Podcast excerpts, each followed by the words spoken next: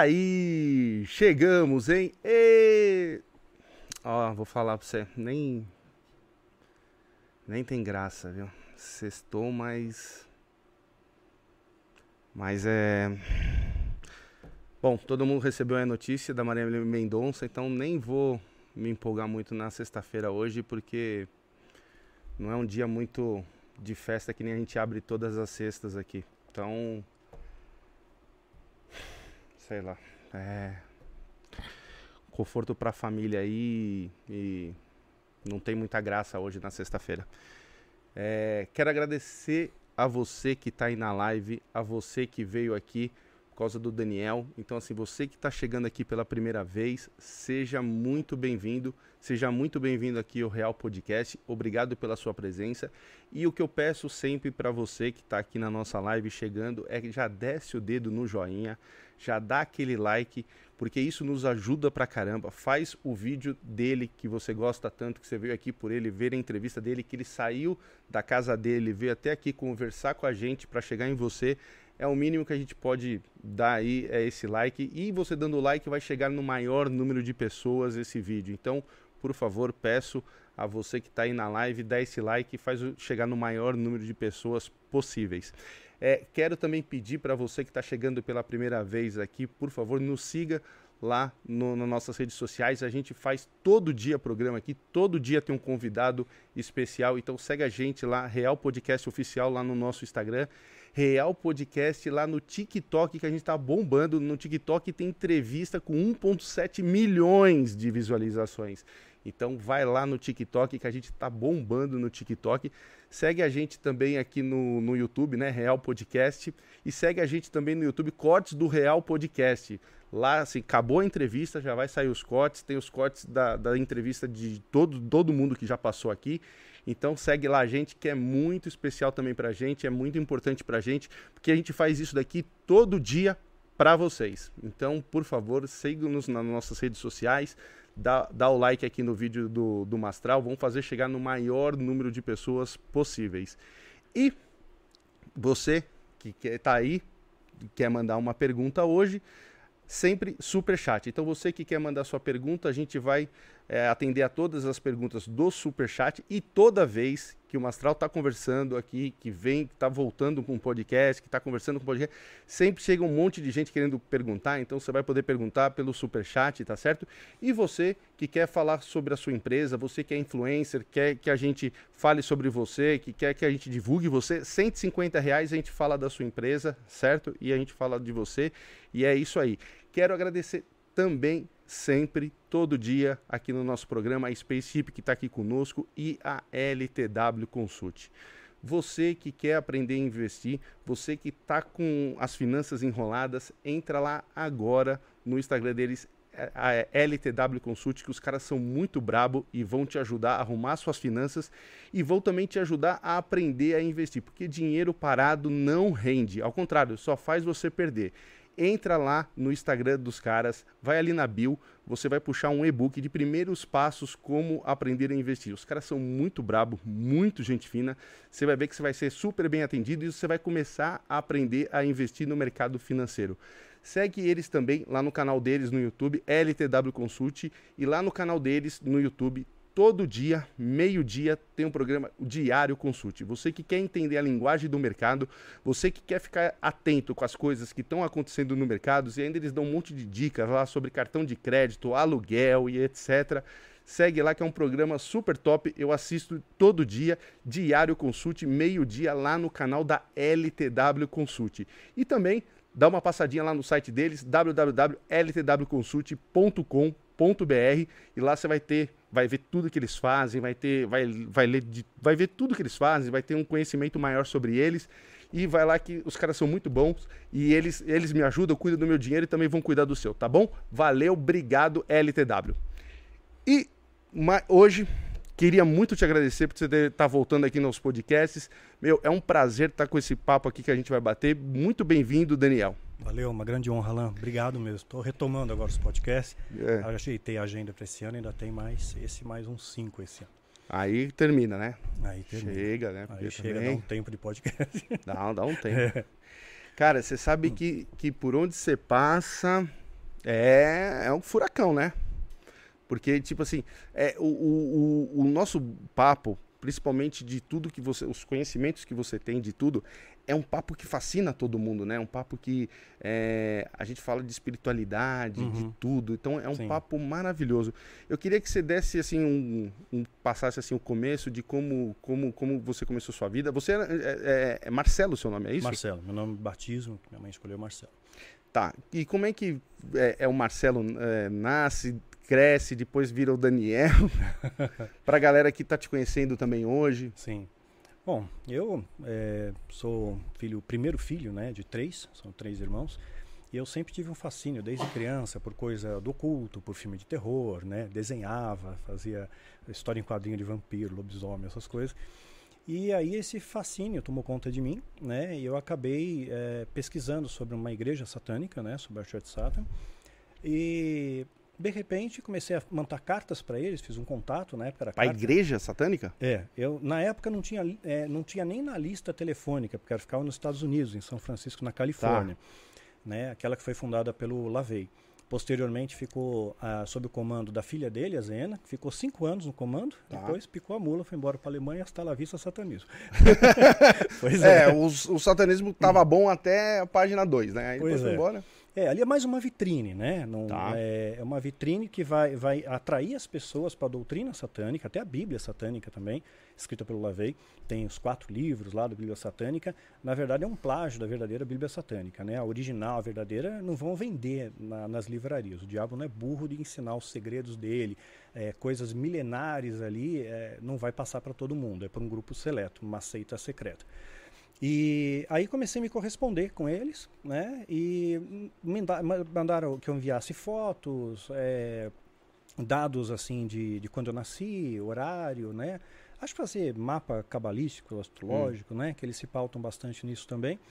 E aí um dia alguém me abordou na biblioteca. Eu ia muito no centro cultural, né, lá na Vergueiro. Sim. Ia bastante lá no centro cultural, ah. para ficava lá o dia inteiro lendo. Gostava muito de lá e de repente. Mas peraí, peraí, só para não perder ah. assim, a que a, a, conversa já fica interessante desde o começo. Você ficava lendo ali na biblioteca o quê? Ocultismo. Tá. Tanto quando abriu o Sesc Pompeia, hum. eu fui um dos primeiros frequentadores da biblioteca. Tá. E na época não tinha nenhum critério assim de revista, nada. Então, assim, levei um monte de livro embora da biblioteca, né? E comecei a abrir uma biblioteca na minha casa. Então, gostava muito desse tema, mas o, o ocultismo, ele, ele é feito, tem um grande quebra-cabeça, né? Nenhum livro ensina tudo. Então, um livro mostra um, um fragmento, outro tem outro fragmento, é, nunca apresentam todo, o conjunto. E aí eu ach, gostava muito, né? E, e, acabei tendo esse contato, estava lendo, estudando ocultismo. E de repente uma pessoa sentou do meu lado, se apresentou, né? Falou que fazia parte da seita que eu estava entrando em contato. Fomos tomar um café e a conversa do, muito sedutora. Peraí, peraí, peraí. Peraí que. A, nossa, meu, agora já. Eu tô, é, eu tô com... sumariando bastante. Não, não, não, né? sim, mas a, a, pessoa te encontrou, te chegou na biblioteca e te, te abordou falando que era da, da onde você sim, mandava. Já Pô, tinha minha foto, conhecia meus hábitos. Pô, mas os caras também estavam te vigiando. Provavelmente. Provavelmente. Mas eu passei todas essas informações também, né? Hum. Fazia parte do questionário que me perguntaram é, aonde eu estudava aquilo, aonde que eu buscava aquelas fontes. Falei, ah, biblioteca, Centro Cultural Vergueiro. Ah, né? tá. Então já tinha um parâmetro, né? De já tinha. nos meus hábitos. E aí essa pessoa se apresentou muito cordial, muito educado, né? E me tratou muito bem. Na época eu era metaleiro, né? Então tinha o cabelo comprido, né? Fazia aqueles brochinhos de Durepox, né? Era um roqueiro pobre, né? E, e todo mundo das pessoas me olhavam com uma, um certo preconceito, né? Olhava assim, eh, não me dava muita atenção, né? Era, me colocava meio à margem da sociedade. E até uma vez eu entrei numa igreja, eu lembro que tinha uma, uma placa bem grande escrito, todos são bem-vindos, né? Eu falei, pô, eu também sou, né? Eu entrei, foi uma clareira na minha volta, ninguém chegou perto de mim, eu me senti muito mal naquele local. Não senti o amor de Deus, não senti ternura, o que é uma grande falha hoje, né? Da, da igreja que prega o amor, precisa viver o amor né? Que prega o perdão tem que viver o perdão.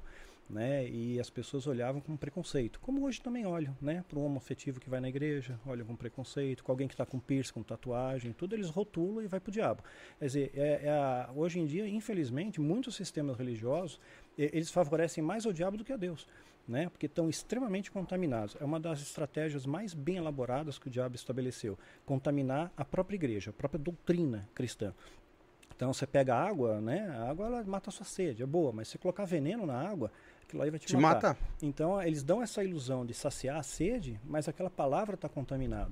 A Bíblia fala, por exemplo, que a boca fala que o coração está cheio. Então, uma pessoa que é invejosa, arrogante, soberba, gananciosa, egoísta, é, mentirosa, que só quer pegar dinheiro do povo, quer dizer, está refletindo aquilo que está dentro da alma dele, ele está reverberando aquilo.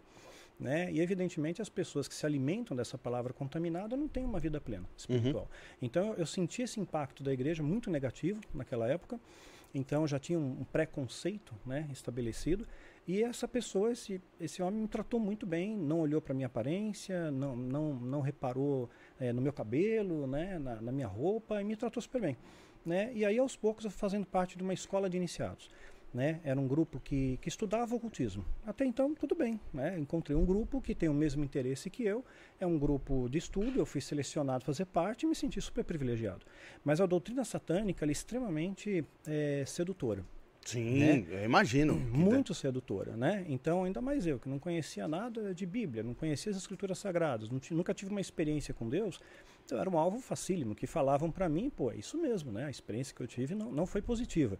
Era a única referência que eu tinha era aquilo e Igreja Católica né? Que os meus avós, mãe, pai, tudo católico, mas não praticante, né? Sim, mas eu acho, pegando só para não passar uma coisa que você falou, eu acho que essa coisa do, do satanismo, de, que, nem, que nem você fala assim, eu era um alvo fácil porque eu não sabia as escrituras, não sabia de, de Bíblia, etc.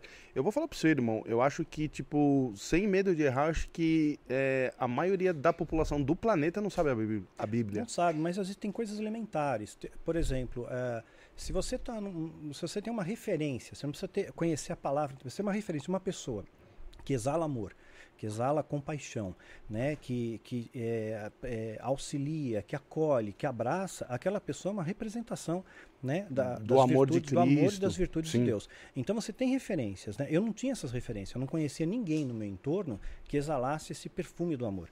Né? Então não tinha referência nenhuma. De repente, aquilo ali que veio com essa embalagem satânica exalava um amor, né? Que para mim era amor. Me acolheram, me abraçaram, Sim. né?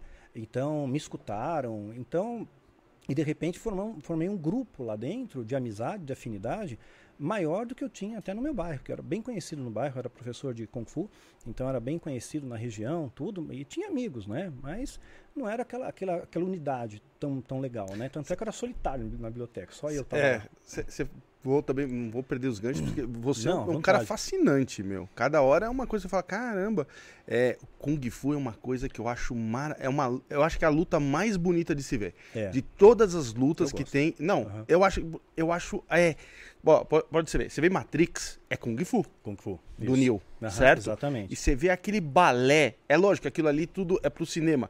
Mas assim, o Kung Fu, perto. Você vê, vamos supor, você coloca ali é, Jiu-Jitsu, é no chão, é no seu. É. Karatê é uma coisa. Ah, o judô também é fica naquele engessado, agarra é, engessado. o Kung Fu é muito Ele lindo. Flui, a mão flui. O, o, eu, eu acho a, a, luta, sempre achei o Kung Fu a coisa mais linda de se ver. E é. eu acho uma puta luta legal. É legal, tem uma plasticidade é, fantástica. Fanta né? Eu acho. É lindo, é lindo. É, é quase um balé, vai. É gente... um balé. É conhecido popularmente como balé da morte, né? Não é? É. Porque é, é muito. É, a mão, o jeito, é muito, é muito lindo de ver o Kung Fu. E você é, é faixa preta? Hoje é eu sou é? considerado mestre em Kung Fu. Vou te explicar qual é a definição tá. aqui para isso. Quando eu comecei a praticar com 10 anos de idade, eu fui aprender a pedir para meus pais que eu só era alvo na escola, né? Eu estudava numa escola até aqui perto, na, na Clélia. Tá. Hoje tá. ela chama Raul Cortez. Tá. Na época era Colégio Experimental Doutor Edmundo de Carvalho. Tá. Tinha até o slogan escola, Colégio Experimental entre a gente sai marginal. Então assim, era violento. era violento. Meu, Puta eu slogan. Lá, eu, cheguei, eu fui arrumar, meu, lembro, primeiro dia, quinta C, meu. Aí eu fui colocar meus lápis, tudo roubaram meu lápis, roubaram minha borracha. Pô, escola legal lápis. essa. Nossa, total vandalismo, meu. Aí eu vi dois caras uma vez brigando, eu nunca tinha visto briga na minha frente, de é. pancada, porrada, né? E você tava com quantos anos? É, tinha 11 anos. Tá. Né? E eu nunca tinha visto luta de verdade na minha frente. O máximo que eu via, eu assistia, não sei se é da mesma época aqui, eu assistia Ultraman, Ultra Seven. Uhum, então uhum. eu via aqueles monstros lá, que você viu o zíper da fantasia do monstro. É, e depois Changeman, lembra quando chegou? Sim. É, então, sou dessa época. Dizer, essa era a violência que eu era exposto, né? É. Então eu vi dois caras brigando, se trocando soco, eu parei e fiquei atônito, né? Eles pararam de brigar, me encararam, pô, que você tá encarando aí, mano? Nós vamos te dar um pau na saída. Eu falei, pô, mas não fiz nada, meu. Aí não, mas você, vê que, você vê que você chega e dá a amor, né? Porque você tinha dois caras brigando, eles olharam, aí eles se juntaram pra bater Se em juntaram você. pra bater em mim. Você Pois vê é, de onde você essa- chega, você, você É. une as pessoas. O único. Aí roubava meu lanche. Eu levava dois lanches pra mim e pro bandido. Tentava negociar. Pô, roubaram também. Então, assim, foi um inferno. Viveram seis meses pleno inferno nessa escola, né?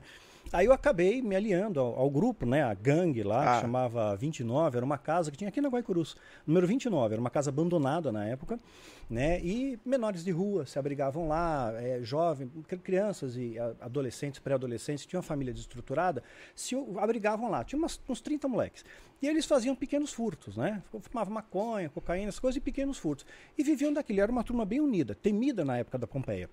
Era essa e a Rifânia. Eram duas turmas, assim, na época, temidas, né? Então eu entrei para essa turma, né? Mas mesmo assim eu queria aprender, me defender, porque toda hora tinha briga, né? Toda hora tinha confusão. Eu falei, pô, uma hora eu vou morrer nessa briga. Aí falei pro meu pai convencer ele a me pra- matricular no Kung Fu, que eu era fã daquela série do David Carradine, Kung Fu. Lembra? Sim. Era o Bruce Lee para fazer o papel. É? Aí o David Carradine maior, Sim. foi ele, ele não sabia nada, ele é bailarino. Né? Mas a filosofia por trás, fascinante. E eu assistia também aquela sessão faixa preta do canal 7 da Record na época. Hum. Toda terça-feira, acho que tinha, tinha filme de Kung Fu que assim, que brigavam por nada, né? O cara chegava e aí, pá, pá, Hum. E aí, pô, pá, dava dois. É, né? tá. qualquer coisa. Mas eu achava fascinante. Aí eu assisti uma apresentação de Kung Fu, achei incrível aquilo, o cara manejando num tchaco e tal, você nem viu o negócio na É? mão. Achei fantástico e comecei a aprender. E sempre muito dedicado. E aprendi rápido a arte marcial. Em um ano eu já tava, tinha aprendido bastante coisa. É, depois meu pai não teve condição de pagar, eu me ofereci para trabalhar na academia, então trabalhava na recepção, varria a academia, punha tatame, dava saco de pancada, fazia de tudo. Mais à frente eu fui assistente do professor e aí fui aprendendo, né, a lutar e eu punha tudo na prática, né? Tudo que eu aprendia, como tinha muita briga, Sim. é, eu punha na prática se funcionava. Então, Kung Fu no começo foi mesmo para violência, não, não foi aquela coisa filosófica, né? Embora eu- o que me atraiu foi a filosofia, depois que eu aprendi, não quis mais saber da filosofia. Eu falei, pô, que legal, é, é, eu levo uma vantagem sobre um leigo. E depois que você se forma em é, faixa preta, né? São vários estilos Kung Fu, né? Hum. Então tem mais de 300 estilos na China. Tem alguns que vieram para o Brasil, mas não são muitos. Eu, eu treinei a é, Shaolin do Norte, o Tonlon, Punho da Serpente com o Dani Hu, inclusive, um grande mestre, né? Hoje ele é coreógrafo da Globo, né? Dani estiver me vendo aí, grande abraço, mestre. Né? E eu pude aprender um pouco com ele também, mas eu me especializei mesmo e formei no Chun, que é o mesmo estilo que o Bruce Lee começou a praticar. Ele não se formou, mas ele começou a aprender o Chun com o Ip Man, que é uma técnica desenvolvida por uma mulher, por uma monja chamada Nigmui que ela queria vencer os homens muito mais fortes, então ela criou um estilo extremamente objetivo, né, funcional. É só pra. É, É, define em poucos segundos um combate. exatamente. Só pra. É, exatamente. Define em poucos segundos o combate. É só pra. Exatamente. Então, eu aprendi esse estilo. Depois que você se forma faixa preta, você é um professor. Tá. Aí eu começo a dar aula. Quando eu formar um aluno meu faixa preta, é passado por uma comissão né, de, de mestres e tal. Se ele for aprovado, é, aí eu ganho a graduação de mestre. Ou seja, mestre é aquele que sabe transmitir o conhecimento. Então, professor, você aprendeu, você é faixa preta, você sabe lutar, mas transmitir o conhecimento é mais difícil, porque tem prova teórica também, não é só a parte prática. Então, o Kung Fu me fascinava, adorava isso. Nossa, É, então- é maravilhoso. Fazia. Por que você acha que não tem, não, não tem Kung Fu na- nas Olimpíadas, assim? Pois é, deveria ter. Porque o Kung Fu, dependendo do, do estilo, você não pode. Aliás, a maior parte dos estilos, você não pode usar luva. Você usa muito gar com a mão, posições de braço, né? Então vai- você vai eliminar todo o estilo ali. Então fica bem difícil para colocar. E aí você tem que colocar tanta regra, né, que você não pode aplicar o Kung Fu. Não vale dedo no olho, não vale bater aqui, não vale chutar no. no Ah, mas aí, aí não tem graça. Então aí a gente É, entra. quer dizer, é, é uma, é uma luta que se você colocar restrições, fica, Fica- bem difícil. fica- Então, Tem campeonato na China, que chama de Wushu, né? né? Mas com regra, tudo, né? Você coloca protetores tal, aí marca o ponto. Então, Entendi. Mas colocar em Olimpíada teria que regrar bastante, que nem o Krav Maga. Krav Maga É, não dá pra Krav ser olímpico. é, o Krav Não dá. Maga é Não dá. matar. É pra matar. É pra Então, matar. quer dizer, não tem como ele ser olímpico. Você vai tirar todos os golpes do Krav Maga. né? É, ó, não pode bater aqui no amiguinho, não É. pode. Krav Maga é muito eficaz. O Chun é semelhante ao Krav Maga. Seria mais Tá. ou menos isso, um Krav Maga chinês. Entendi, Né? entendi. Tá, então aí vamos continuar na- Você tava lá com os meninos na casa. É, então é, já tinha essa, essa questão de, de, de, convívio com eles. Depois eu comecei a estudar é, ocultismo também. Ah, o esporte me ajudou muito. Eu acabei não me viciando em nenhuma droga, né? Porque eu queria desempenho no esporte, no kung fu. Então eu acabei tomando cautela, né? Não me viciar em nada, porque tinha muita droga, né? Na, nessa, nesse, nessa marginalidade aí. E eu vi amigos meus morrendo de overdose, sabe? Tendo crise de abstinência. É o normal, é o normal Meu, falei, de uma vida assim. Eu falei, caraca, não quero isso para mim. Então o esporte me ajudou bastante e eu tive um professor, um mestre que me ajudou muito também. Ele me aconselhou, foi tipo um pai.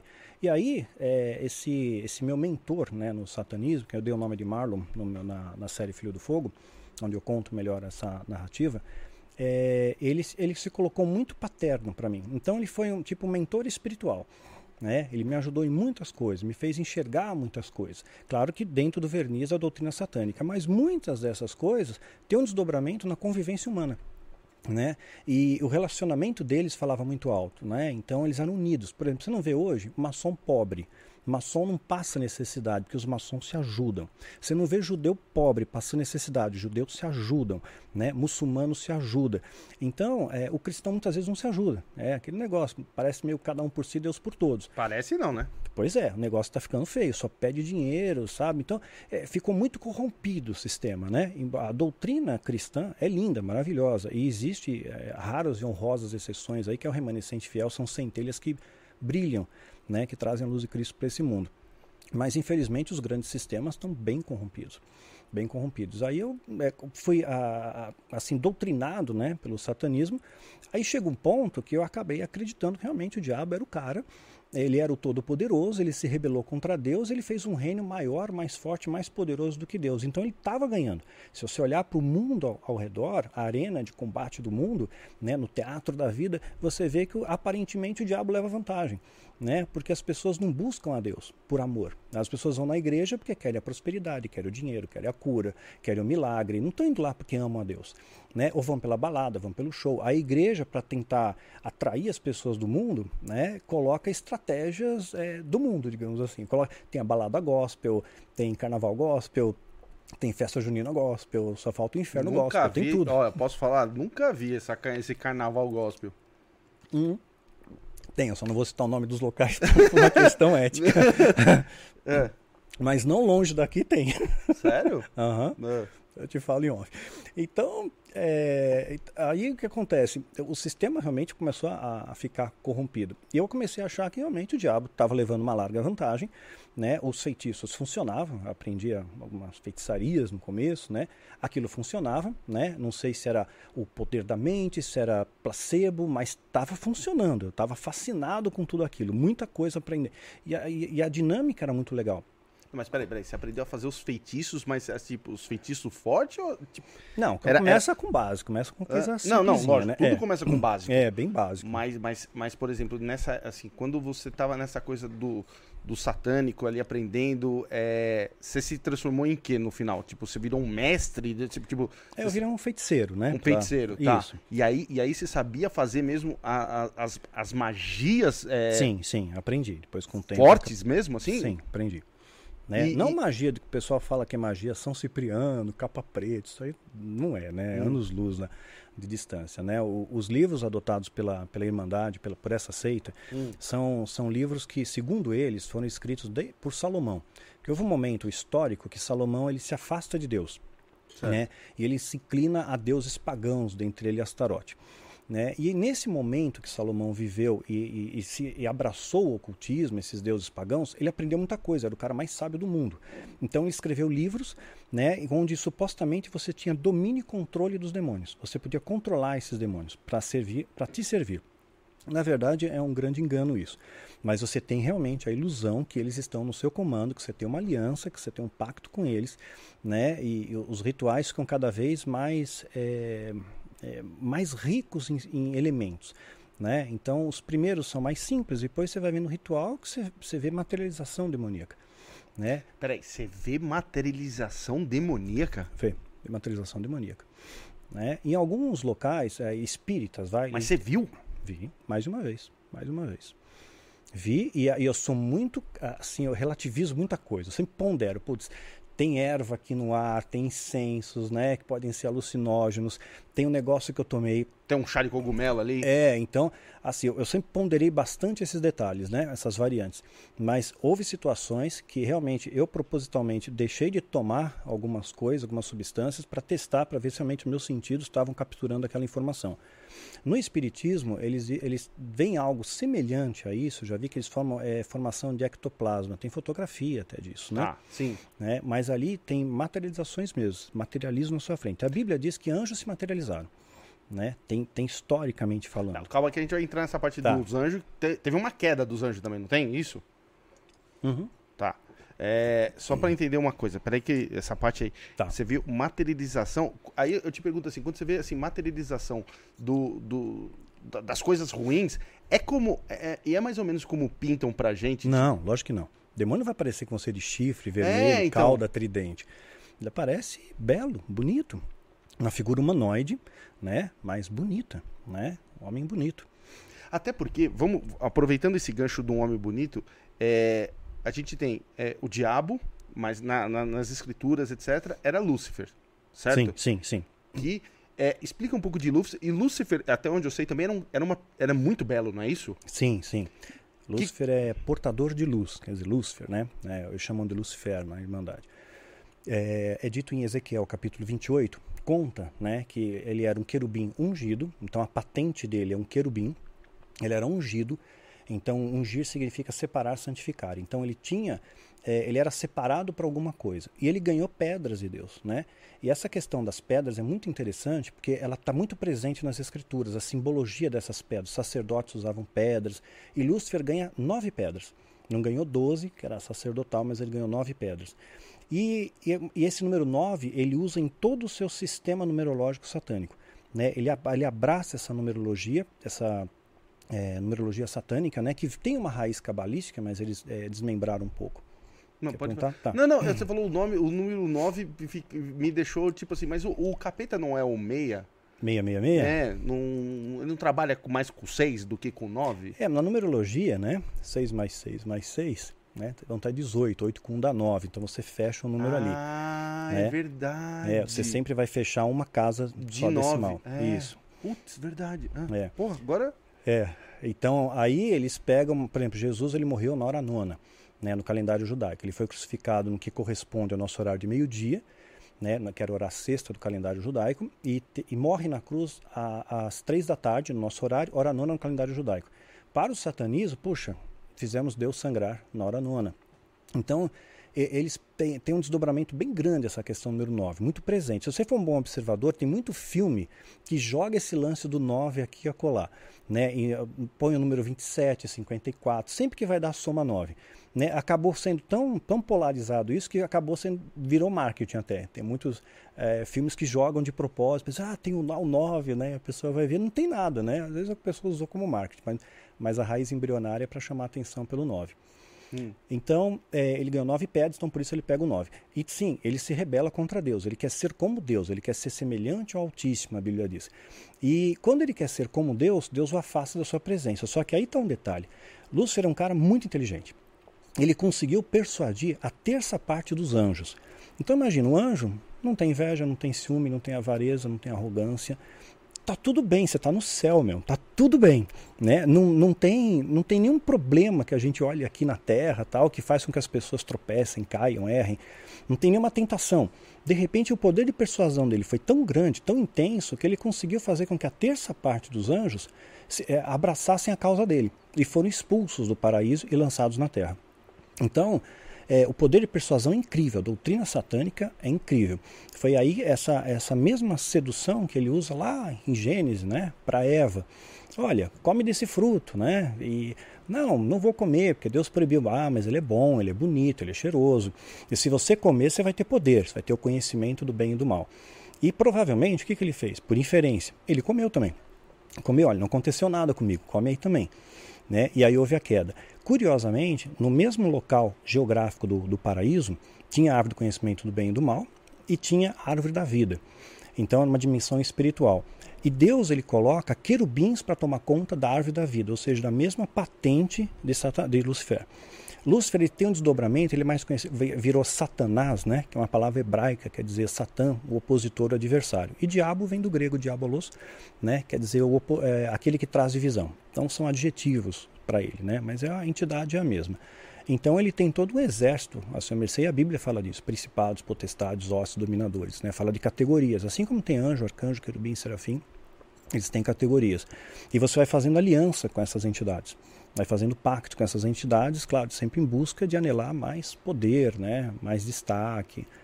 Então isso mexe com a vaidade, né? Ele joga a tríade lá, né? Poder, fama, dinheiro. E aí, e aí o é, Lúcifer cai aqui na Terra junto com os anjos. Exato. E começa a viver aqui e controlar aqui. É isso? Isso, exatamente. Agora interessante quando a gente fala na Terra, aí tem uma população de quase 8 bilhões de habitantes, 7 bilhões certo. e meio. Né? A, a, gente, a gente sempre se pauta na, na referência humana. Uhum. Mas, na verdade, é, quando a gente está falando de uma dimensão espiritual, é muito maior do que tudo isso. Nosso planeta Terra é um ponto no universo. Né? Tudo que a gente enxerga com toda a tecnologia que nós possuímos é só 4% do universo visível. A gente não sabe nada do universo. Sabe nada de matéria escura, de buraco negro. Entendemos muito pouco, né? é muito embrionário. Então, é, certamente a quantidade de demônios que vieram para a Terra é muito superior à população terrestre. Isso eu não tenho dúvida. Só que estão numa dimensão paralela, né? mas influenciam na nossa dimensão, no comportamento humano, desde que o ser humano dê essa abertura para ele, dê, ofereça para ele matéria-prima. Né? Ele só pode tocar na sua vida mediante uma legalidade. Né? A Bíblia diz que maldição sem causa não encontra pouso. Então você tem que dar uma legalidade, você tem que vibrar na mesma frequência que ele, na mesma ressonância que ele, na, na mesma frequência do mal. Né? Então, você é uma pessoa rancorosa, amargura, raiva, vingança, você está vibrando uma frequência. Aí você só atrai coisa ruim mesmo. Mas, por exemplo, assim, quando a gente fala em magia, que nem assim, ah, tem, tem muita coisa de magia, que nem você fala, eu, sou, eu, eu aprendi a fazer magia, aí, por exemplo, desse, pegando esse gancho que você está falando, aí você faz uma magia para a pessoa. Se a pessoa tiver uma, uma alguma frequência baixa ou alguma coisa do jeito que você falou, pega nela. Mas se a gente colocar aí os, as coisas, os pecados, uma avareza, não sei o que, uhum. pô, tudo vai pegar, porque ninguém tem é 100% Não, ninguém é perfeito. Perfeito. Mas, é, você busca a perfeição, você busca o acerto. Quer dizer, não é aquela pessoa que se conforma com o erro, né? Eu tenho amargura e guardo amargura mesmo, né? Aí você vai ter um câncer, não sabe porquê, né? Sim. Então, você é uma pessoa egoísta e é egoísta. Você pode ter muita coisa, você não divide, você não partilha com ninguém. Você não dá um, um copo d'água para quem necessita, né? Então, é, isso aí realmente é, torna você um alvo fácil, né? As pessoas que fazem mais o bem, as pessoas que têm mais fé, as pessoas que têm um amor maior por próximo, ajuda, são as pessoas mais protegidas? Com toda certeza. Isso, isso eu posso expandir esse leque. Eu posso falar da, da Madre Teresa é uma pessoa do bem, uma pessoa boa. Não fez mal para ninguém, só ajudou. Você acha que o diabo tem alguma autoridade para tocar numa pessoa daquela? Chico Xavier. É, uma pessoa boa, iluminada, uma pessoa que está aí para servir as pessoas. O Chico Xavier não ficou rico. Ele poderia ter ficado bilionário, podia ser um João de Deus da vida. Hein? É. Né? Mas não, sabe? O cara foi, foi uma humildade, uma simplicidade incrível. E, e tantos outros, né? Você vê pelo mundo todo aí. Né? Então, são, tem, tem muitas pessoas boas. Né? Então, a gente coloca Deus numa caixinha dentro de um estereótipo, né? que Deus tem que ser esse Deus. Né? Mas se você tem um livro que eu indico para os meus seguidores, leitores, que é Fator Melquisedeque, que mostra... Qual, desculpa? Fator Melquisedeque. Ah.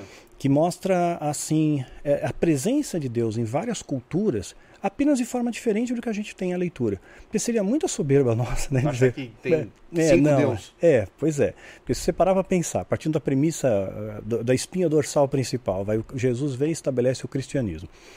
Aí os apóstolos começam a pregar, fundam as comunidades tal.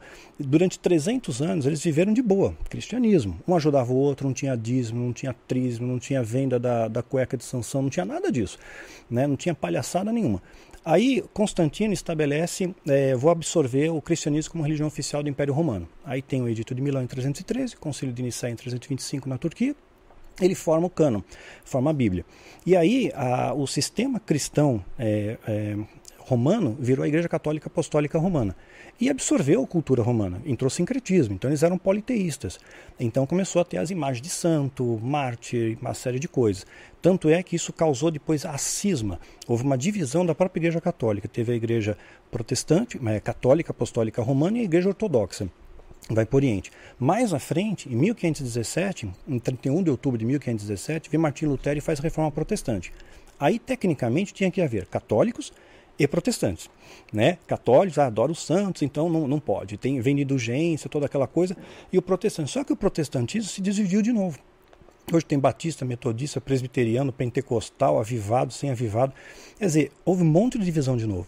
Né? E essa divisão, é, você fraciona o poder. Né? Casa dividida não prevalece, a Bíblia fala. Então, era uma estratégia até que Napoleão utilizava. Vamos derrotar um exército, você divide em flancos, né? Você, você fraciona o poder, fica mais fácil de você destruir. Então, hoje tem muita divisão. No céu não vai ter isso. Céu não vai ter ala da Assembleia, ala avivada, está todo mundo junto. Né? É um só corpo, é, sem, sem essa coisa. Então, Deus ele se manifesta em várias culturas, eu vejo. Eu não posso dizer que o meu Deus é mais Deus do que Alá, que o Deus muçulmano. Né? Então, será que não é o mesmo Deus com nomes diferentes? Na, na, antiguidade, na Babilônia, eles tinham um deus chamado Marduk, que era o criador de todas as coisas. Será que não era o Marduk? Né? O Enlil para os sumérios, o Assur para a Síria, né? o Assura Mastra para os seguidores de Zoroastro. Então, ao longo da história, você vê, é, a gente vai dizer que, que o indiano que cresceu aprendendo naquele sistema politeísta, adorando Shiva, Ganesh e tudo, ah, ele vai para o inferno, quer dizer, ele nunca teve um contato, uma experiência com esse Deus cristão. Aí Deus é tão cruel assim que vai mandar o cara para o inferno. Deus é amor. Então, essa é uma das principais barreiras que hoje eu enfrento dentro do cristianismo, dentro das igrejas. Né? Quando você tenta expandir, explicar para as pessoas que o amor de Deus é maior, que acolhe, que não condena, né? que, que é, no aponto o dedo ele estende a mão, né? porque quem julga é Deus, a Bíblia não dá chancela nenhuma para julgar ninguém. Eu não tenho autoridade, legitimidade para dizer se você vai para o céu, se vai para o inferno. Né? Não tem essa autoridade. Né? E eu vejo hoje muitos cristãos sendo pequenos deuses. Entrou neles a síndrome de Lúcifer. Né? Eles se acham pequenos demôniozinhos ali, querem ser como Deus. É o mesmo o que fez Lúcifer cair. Muitos cristãos estão indo na mesma onda, de ficar julgando todo mundo. Então a gente vê uma deteriorização aí. Mas tem remanescente fiel. Tem pessoas firmes que, graças a Deus, estão abrindo os olhos aí, aprendendo. Porque a coisa está tá funilando. Já temos o grande reset aí, né? Já temos. O que, que é o grande reset? O grande reset é uma, uma proposta da, do Fórum Econômico Mundial, né? O líder dele, o Klaus, ele estabeleceu uma questão que é muito legal. O, grande, o plano do grande reset, tem um vídeo até no meu canal sobre isso. É, o plano é fantástico. O que, que ele quer fazer? É um salário mínimo global. Né? Inclusive o G20 já votou a favor, tem um monte de países que já estão. Mas eu preciso me cadastrar nisso daí então. Peraí, como é que é isso daí? É. Me conta essa história que eu não, não tava sabendo. Não. Ó, como hoje o grande hum. problema do mundo é o aquecimento global, uma grande certo. preocupação planetária. Certo. E quem levou essa bandeira foi o Al Gore, né? Inclusive eu, eu falo disso também na série Filho do Fogo. O Al Gore levanta essa bandeira, ele ganhou o prêmio Nobel ainda, né? Por levantar Sim. essa bandeira pelo livro Uma Verdade Conveniente. Então hoje tem essa preocupação do aquecimento global. Aí a ideia do Fórum né, é, Econômico Mundial é o seguinte: pegar esses países que são grandes produtores de poluentes e tributar. Então você tributa lá é, um, a China pela quantidade de gases poluentes que ela coloca, 15% do faturamento. Esse 15% vai para esse núcleo, para esse Banco Mundial. Esse Banco Mundial vai redistribuir essa renda para pessoas que não têm de onde tirar. Hum. Então você vai ter um salário mínimo global, todo mundo vai ter um, um valor X né, global. Parece algo bom. Só que você, para você ter direito ao salário, você tem que estar tá, tá cadastrado. Você tem que estar tá cadastrado ali no, no seu estado, no seu país, vai ter um, um status, vai ter um score de pontos e você tem que obedecer às regras para você ter direito ao salário. Dentre elas, por exemplo, é, agora tem surgiu uma nova pandemia. Então você tem que ser vacinado, senão você não recebe uhum. o seu bônus. É uma maneira Entendi. de obrigar você. Se você não, não, não seguir a regra XYZ que o Estado estabelecer, você não tem direito a, a esse score. Você não consegue comprar, vender, transferir, não pode fazer mais nada. E a Bíblia fala sobre isso também, então um sinal. E, e, quando, e, quando, a gente fala nesse banco mundial, né, já, já tem a alusão que vai ser necessário um Estado mundial né, para controlar isso, né, uma nova ordem mundial. E é interessante que isso já está explicitado na nota de um dólar. Na nota de um dólar está lá, Novos Ordos Seclore, em latim. Nova ordem mundial. Essa nova ordem mundial ela já está começando a acontecer. Já está sendo discutida isso no Fórum, no Fórum Econômico Mundial. No, no, G20 já votaram a favor dessa tributação de 15%. Então esse cenário já começa a se moldurar ao nosso redor. Paralelamente a isso, você vê o Bill Gates, ele está trabalhando com um pool de farmácias, com sete indústrias farmacêuticas, para preparar uma super vacina né, que vai te proteger de eventuais coisas que venham na frente. Né? Se tiver um ebola, uma gripe espanhola tal. Então, ele está em prol disso, fazendo. Um combo. Um combo. Hum. Né? E ele está eh, desenvolvendo, já está desenvolvido, ele só está aperfeiçoando uma marca que ele chama de luciferase, que você põe um carimbo no seu pulso, né? E se você tomou a medicação, ela vai é, ter nanopartículas, ela vai entrar em, na circulação sanguínea, é feito por um aplicativo CV fluorescente, por isso luciferase vem de é, fluorescência.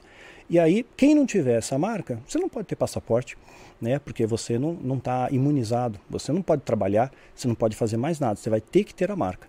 Não, mas peraí, mas, peraí, não faz o mínimo sentido isso. Uhum. Não faz o mínimo sentido.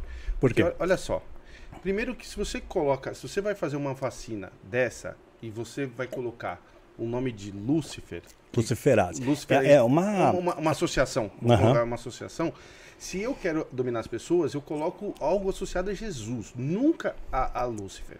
Segundo, todo mundo, quando sabe, quando você toma uma vacina, quando você toma uma vacina da gripe, que nem a vacina do, da Covid, etc., você, você, eles aplicam no seu corpo a vacina da Covid ali, seu corpo depois reage sobre essa vacina. Isso. A da gripe do mesmo jeito, uhum. a da, de todas. Nunca um corpo de uma pessoa consegue receber um pool de, de, de, de substâncias, de, de, de, de, doenças, e ele pegar e, e, e fazer anticorpos para tudo. Porque se tivesse assim, numa vacina só, hoje em dia, com a tecnologia que nós temos, a gente tomava já da gripe junto com o ebola, como se É, então, toma. isso é inédito. Sim, isso. isso é inédito. Por isso que o Bill Gates está trabalhando com esse pool. E ele tem um alvo para isso. Isso daí tá, tá na rede. Mas, também, mas também não faz sentido você hum. falar que se você não tomar vacina, você não pega passaporte. Ah, Porque... mas se não tiver imunizado, agora já está dando problema. Mas veja bem, cada país. Não pode nem no teatro. Cada país. Mas veja bem, cada país é soberano. Se, vamos, vou, vou entrar, uhum. vou entrar no que você está falando. Se o, se o Bill Gates fa faz isso, nos Estados Unidos, os Estados Unidos inteiro vacina, e aí eles não podem tirar é, passaporte do jeito, não tem nada a ver com o Brasil, não tem nada a ver com a China, não tem nada a ver com a Índia. Que a Índia pode continuar emitindo o passaporte, a Alemanha pode continuar. Mas aí você não entra. E como é que você vai ter o uh, esse, esse direito bem, a esse salário mínimo global. Esse é um atrativo para as pessoas para homogeneizar, veja, homogeneizar a coisa. Bem, quem tem trabalhando, quem tem trabalho não precisa do salário mínimo global. Então, assim, e não tem também, não tem aonde condições um ser humano receber é, 10, 10 é, por exemplo, 10 coisas no corpo. Ah, tá recebendo ebola, tá recebendo covid, tá recebendo peste negra, tá recebendo. Não tem uhum. um corpo que aguente. Não faz sentido isso. Então, eu não conheço farmacologia o suficiente para poder falar disso. Mas a gente conhece o dia a dia da farmácia. É, mas, eu sei, é, o, o, pelo conhecimento que eu tenho, eu desconheço. Eu não sei o conhecimento que esses cientistas estão trabalhando, como é que eles estão, qual é a, qual é a linha, qual é a lógica disso. Mas, na pior das hipóteses, uma, uma super vacina para conter qualquer variação da Covid, hipoteticamente. A Covid agora saiu no Reino Unido que vai tomar em pílula, lá da Pfizer, 89% uhum. de, de eficácia. Pois é, e se vier uma outra variante pior? Já estão fazer... falando que vai ter coisa pior. Mas, mas aí também. Já está sendo anunciado. Mas, mas, veja bem, aí também é uma loteria que. Ó, eu vou falar, uhum. eu vou uhum. fazer umas duas previsões aqui. Ó, Alguém vai ganhar na loteria, mas aí mais para frente aí vocês vão ver. A Mega Sena vai ter vários oh, Mas fazia tempo que não tinha uma pandemia global. Global, ó. Ok, global. Gripe espanhola. Sim, mas o mundo já passou por pandemias globais. Não é uma novidade para o, é uma novidade para nós. A gente quando é, gripe espanhola, a gente não estava vivo, a gente não presenciou, mas o mundo presenciou. Uhum. O mundo, a história do mundo, o planeta, ele já passou. E eu também acho que eu também posso fazer essa previsão que é outras virão. Sim, outras virão. 3.200, eu não vou estar tá aqui, mas aí eles vão lembrar, falar, já passou gripe espanhola, Covid, outras virão. E se tiver uma outra mais próxima do que isso, for 2023, 2026?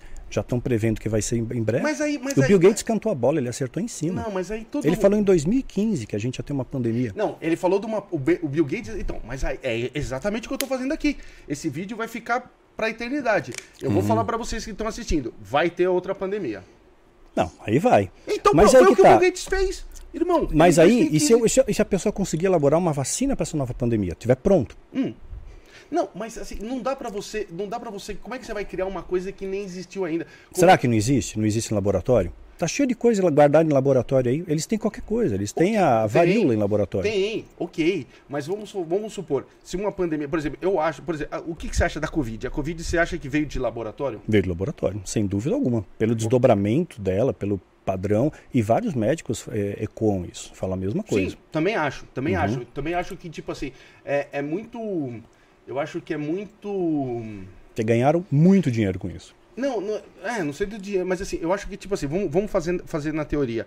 É, o cara comeu um morcego, depois desenvolve, e de repente, assim, rapidamente, o mundo inteiro é, é, é contaminado, eu acho muito é muito rápido, sabe? É rápido, é, então, uma então, coisa eu, eu engendrada. Acredito, eu acredito, foi engendrado, foi preparado. E eu vejo isso como um ensaio, como um ensaio do que vai vir pela frente. Porque está preparando a população, todo mundo está aceitando, ok, eu tenho que tomar vacina. Se eu não tiver o passaporte, eu não, não, não, não entro no teatro, não vou no cinema, não vou em show, não vou em lugar nenhum, não viajo, né? não consigo emprego se não tiver vacina. Então as pessoas estão acostumando com o protocolo, eu tenho que tomar.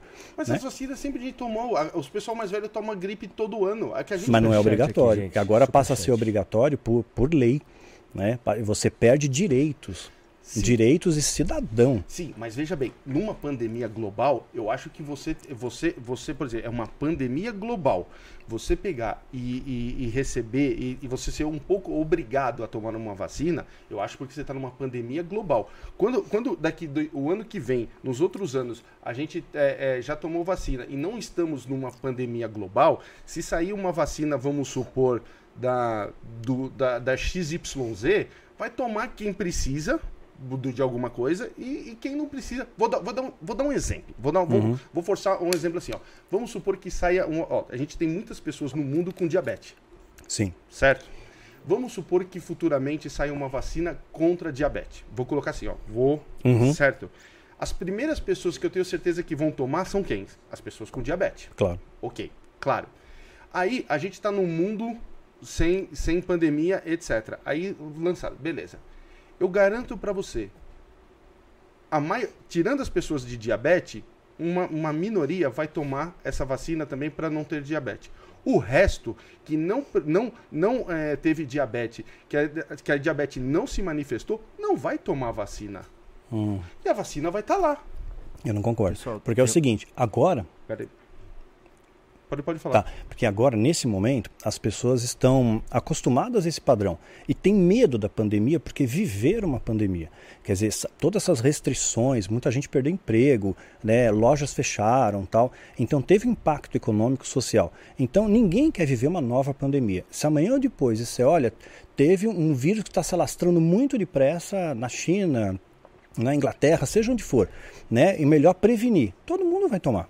Ninguém vai arriscar, ninguém vai pagar para ver. Qualquer, é, qualquer Estado né, vai imunizar a sua população para evitar de novo impacto econômico. Né? Para mim é, é, claro isso. Mas, mas o Estado não consegue mandar nas pessoas. Está mandando. Tá, mas está mandando numa pandemia global. Olha só, é diferente. Eu estou dando o cenário do, do, do futuro quando a gente sair da pandemia. Senão, a, o, o, o, governador, etc., não vai ter poder. Hoje mesmo, com a pandemia global, tem um monte de gente aí que, que, que fala que, no, que, que essa vacina não, não, não Sim, se vacinou. Não, não vacinou, um mas vai vai, ter todo um problema o, burocrático o, na vida. O presidente ajuda pra caramba, falando ajuda. que, se, que vira vacinou, jacaré e tudo. Que é. vira jacaré e tudo. Uhum. E tem um monte de gente que não se vacinou. E estamos numa, numa pandemia global. É. Agora, tipo assim, no mundo voltado ao normal, saímos da pandemia. O Covid já passou, não sei o que lá. Você não vai ter essa, essa obrigação do governo, principalmente num país demo, democrático. É, eu acho que se alguém falar vai rolar uma Covid-22, Covid-23, está se alastrando, Ninguém vai pagar para ver, ninguém vai querer ver uma pandemia sim, mas, novamente. Sim, mas Você hoje se imuniza. sim, mas hoje em dia com os remédios, que nem eu falei, que esse, esse da Pfizer que saiu ali é, no Reino Unido, que vai tomar, que é, que é pílula, acabou. É que a Covid, do ano passado, passado para cá, e a gente bate muito nisso, é, um, é uma doença nova que chegou, a gente teve que fazer medicamentos na, na correria sim. e etc. Tanto que essa notícia dessa pílula saiu hoje, então tá lá no, no site, com ela, ela protege 89%, então é uma pílula que vai ter pro resto da vida aí, você compra ali, futuramente, ah, acho que eu tô com Covid, já toma aqui, beleza, então. Então assim, a Covid hoje é um caos para nós. Daqui 3, 4 anos, Covid já não é mais um caos para nós, porque já tem vários medicamentos, várias coisas já saíram contra a, a Covid, a gente já está protegido contra. Por exemplo, uma coisa que a gente não tem proteção, e até é bom você. Ah, o HIV. O HIV, a gente vive tanto tempo com o HIV tantos anos. Hoje a gente tem medicamentos que a gente consegue é, dar uma, viver. Mas a cura do HIV, por exemplo, a gente não teve. É, não divulgam, né? Eu acredito que tem a cura sim, só que a indústria farmacêutica ganha muito mais com tratamento de suporte do que com a cura. Mas você não acha Eu que... conheço pessoas ligadas à indústria farmacêutica que me afirmaram isso sem pestanejar. Tem, tem cura para muitas enfermidades. Inclusive, tem muitos médicos que ganham bônus na indústria farmacêutica para recomendar remédio X, Y, Z. Até mesmo hoje, a definição hoje né, para depressão mudou. Né? O que era a definição de depressão há 10 anos atrás era bem diferente. O manual clínico de, de doenças psiquiátricas, no começo tinha 50 páginas, hoje é um, um livro de quase 5 mil páginas. Então, a, a indústria farmacêutica ela comanda muita coisa com certeza comanda. Eu não acho que um cara como Bill Gates, estamos falando de um gênio, não é um mané da esquina, é um gênio, um bilionário, ele não está investindo é, dinheiro, tecnologia numa vacina à toa, para não ganhar alguma coisa em troca. Ele não está desenvolvendo uma tecnologia que ele mesmo afirma que é a luciferase e fluorescência para garantir que todo aquele que tomou a imunização tem o direito de viajar, de comprar e tudo mais. Então, esse é o modelo que ele abarca. Ele não está sozinho nisso. É, então, eu não acho que um cara como ele ia, ia pensar, sei lá, não, isso aí não vai dar certo. Ele fez todo um planejamento isso antes. Né? O, o, esses grandes gênios empresários, eles não fazem nada à toa. É feito um planejamento, uma estatística, né? tem, é, tem que se acomodar com a realidade do mundo. Sim, mas a, a, a, ó, dá uma olhada. Do jeito que você passou a, a, vacina, o, o que eu vi, o que eu vi do, do... E você. Que que tá... né? Não sei o que, que aconteceu. De onde saiu esse áudio? Né? Mas era um clone assim, meio Ah, nossa, pô, tá. No meu celular, meu, tá, tô falando, ó, já tá acontecendo coisas aqui. Isso é coisa do capeta. É, já tá. Alan, Aproveitando. chat e maneira do debate. O, o, as, coisas, as coisas aconteceram aqui no, no do coisa. É, mas você concorda comigo que quando ele, ele, ele recebe a, a, a, vacina fazendo fazendo ali a, a, vacina, que nem você fala do Bill Gates, Uhum. é, é, é, ajudar para a Covid, ok, eu vi isso. Mas você não acha que tipo, ter uma vacina mundial mesmo? Bom, é o que ele está divulgando. Ele está divulgando que tem um pool de sete indústrias farmacêuticas que estão junto com ele, e uma indústria farmacêutica não vai apostar dinheiro, tecnologia, investimento, pesquisa, se não está contando com retorno. Eu acho que isso, associado ao reset, né, que coloca, que vincula você a, a, um score que o Estado vai controlar, né, ele pode te obrigar a tomar, né, para precaver de uma, de uma nova pandemia, de a gente ter um novo impacto econômico, que virou um caos o planeta. Virou. Virou um virou, caos. Virou um caos. É. A gente, é, na verdade, o futuro vai mostrar. E eu creio que é um futuro breve. Não, eu também acho. Em 2023, vamos ver. Puta. Fala do superchat aí. Quem que? Então, o superchat aqui o Davidson mandou. É, ele falou que a vacina poderia ser com nanotecnologia e pequenos robôs com todas as programações. É, eu li a respeito disso. Eu citei que a, é, nanotecnologia faria o, a, a, simbiose né, com, com a luciferase, aí dava para você ver por um aplicativo quem tinha tomado ou não. Hoje em dia o reconhecimento facial já pega as pessoas de longe, você entra no, no aeroporto, um monte de gente, ele já vai mapeando quem está entrando, quem está saindo. Acho que logo vai ter alguma coisa a mais aí. Tá, a gente tava do, do falando aqui do, do, do, do, do Lúcifer quando, Uhum. quando desce aqui, cai, cai na Terra. Isso. Existe essa parte também do, do, do que a gente é, aprende, daquela parte, por exemplo, do, do, do inferno, etc., dessa parte? Existe isso? Como é que, como é que, como é, que é isso ou não? Que nem, que nem você falou. A gente tá, com, que nem você falou, tem muito mais demônio do que gente. Então a gente tá cercado de um monte de demônios aqui. E anjos também. Tem muito mais anjo que demônio. né? então, é, eles, pela doutrina satânica, existe sim um inferno, mas é um inferno que eles chamam de inferno dos órfãos, aqueles que não escolheram nem a Deus nem ao diabo, ficaram passaram só pela vida. Então vai ter um inferno, né, que é órfão, não é, não é filho nem de outro, e tem o um inferno deles, né, tipo quem é filho, né, do fogo, quem é quem é, tá aliançado com, com Lúcifer e os príncipes das trevas lá, você vai para uma dimensão espiritual que vai ser é, traduzida como inferno, mas aquilo não é uma coisa de tormento, né, é, um, é uma coisa boa, eles colocam algo positivo. Agora, claro, à luz da Bíblia, é, existe o inferno, mas eu não considero o inferno eterno. Acho isso uma utopia contraditória ao amor de Deus. A gente vive aqui 70 anos, o que, hum. que é 70 anos na régua da eternidade? É nada. Então Deus é amor, Deus é justo, Ele não vai te condenar para a eternidade porque você fez uma bobagem no curso da sua vida. Né? Então você, eu creio que ah, o pecado não confessado, o pecado que você insiste em errar, né, você vai ter uma consequência, um assassino, né, um estuprador, tal, um cara desse vai colher uma consequência, Sim. evidentemente, mas não eterna. Né? Vai ficar um tempo que Deus determinar ali. Porque a Bíblia dá chancela para isso. Tem um texto de 1 Pedro, capítulo 3, que Jesus desce no inferno. Desce no inferno para pregar os espíritos em prisão. Né? E a Bíblia ainda relata quem são esses espíritos em prisão. Eram aqueles que não escutaram a Noé, na época que veio o dilúvio. Então, aqueles que se rebelaram contra Noé estavam lá, tipo, no inferno, né? porque não escutaram a voz de Noé. Então, Jesus vai lá, desce, e o que, o libertador vai fazer no, no inferno? Né? Vai libertar os cativos. Então, Hum. certamente, acabou o tempo deles ali de sofrimento, digamos assim. Né? Mas é, também isso é subjetivo. Quando a gente pensa em dois, três mil anos, né? isso no tempo de Deus é muito de- relativo. Né? Na- quando eu- eu tava lembrando aqui, do- na época, na hora que você falou assim, a gente conhece 4% do, Do universo. do universo. Aí a gente, por exemplo, assim, a gente fala que o- a Bíblia fala que nós é, é, é a imagem e semelhança do Criador, Isso. certo? É, e como é que a gente, por exemplo, define, por exemplo, assim, eu também acho. Como é que você acha, por exemplo, o resto do universo? Você acha que só existe a gente aqui? Claro que não. Óbvio eu também que acho que não. O Deus criador de todas as coisas vai fazer só vida nessa poeira cósmica. é. A gente é muito pequeno, né? Exatamente. E aí, como é que a gente vê, por exemplo, outros seres, outras coisas? Você já viu outros seres? Não, Outro- não. Tá. Mas Não. assim, por exemplo, se a gente tiver um contato imediato futuramente com outros seres, então assim, eles não são, vamos supor, não ser a nossa semelhança. Então eles não são a semelhança na teoria do Criador. É, se o Criador fez todas as coisas, por inferência, né, a- teriam características humanoides, né? Porque ele fez um ser humano com inteligência, ele dotou o homem com inteligência. Uhum. Então o homem, é, é, com essa inteligência que nós possuímos, que, que foi feito para dominar a Terra, né, e tudo mais, dominar não no sentido de destruir a Terra, né, mas de proteger, é, aí eu creio que existem outras, outras vidas aí com formas humanoides, meu, meu entendimento. Nunca vi, nunca tive contato, nada disso, mas já teve relatos curiosos aqui, até teve, acho que em 88, 89, teve a Noite dos OVNIs, Da, da- é, apareceu na Globo ali, você apareceu viu? na É, Globo, é.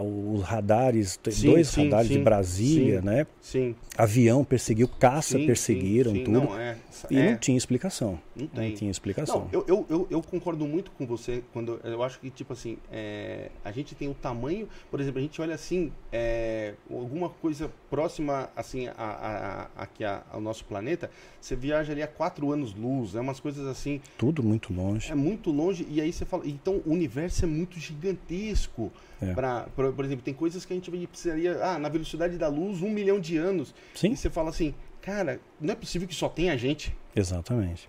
As distâncias são astronômicas. E para quem não, sabe, um ano-luz um ano -luz é a, A velocidade da luz. É, é o espaço percorrido pela luz né, a- no período de um ano, ou seja, 300 mil quilômetros por segundo. Sim, né? Tem um parâmetro, a Lua está um segundo luz da Terra, um chegou na Lua. Agora o Sol está oito minutos luz. Depois que o Sol apareceu, a luz dele só chega para nós oito minutos depois. A gente vê com, com delay.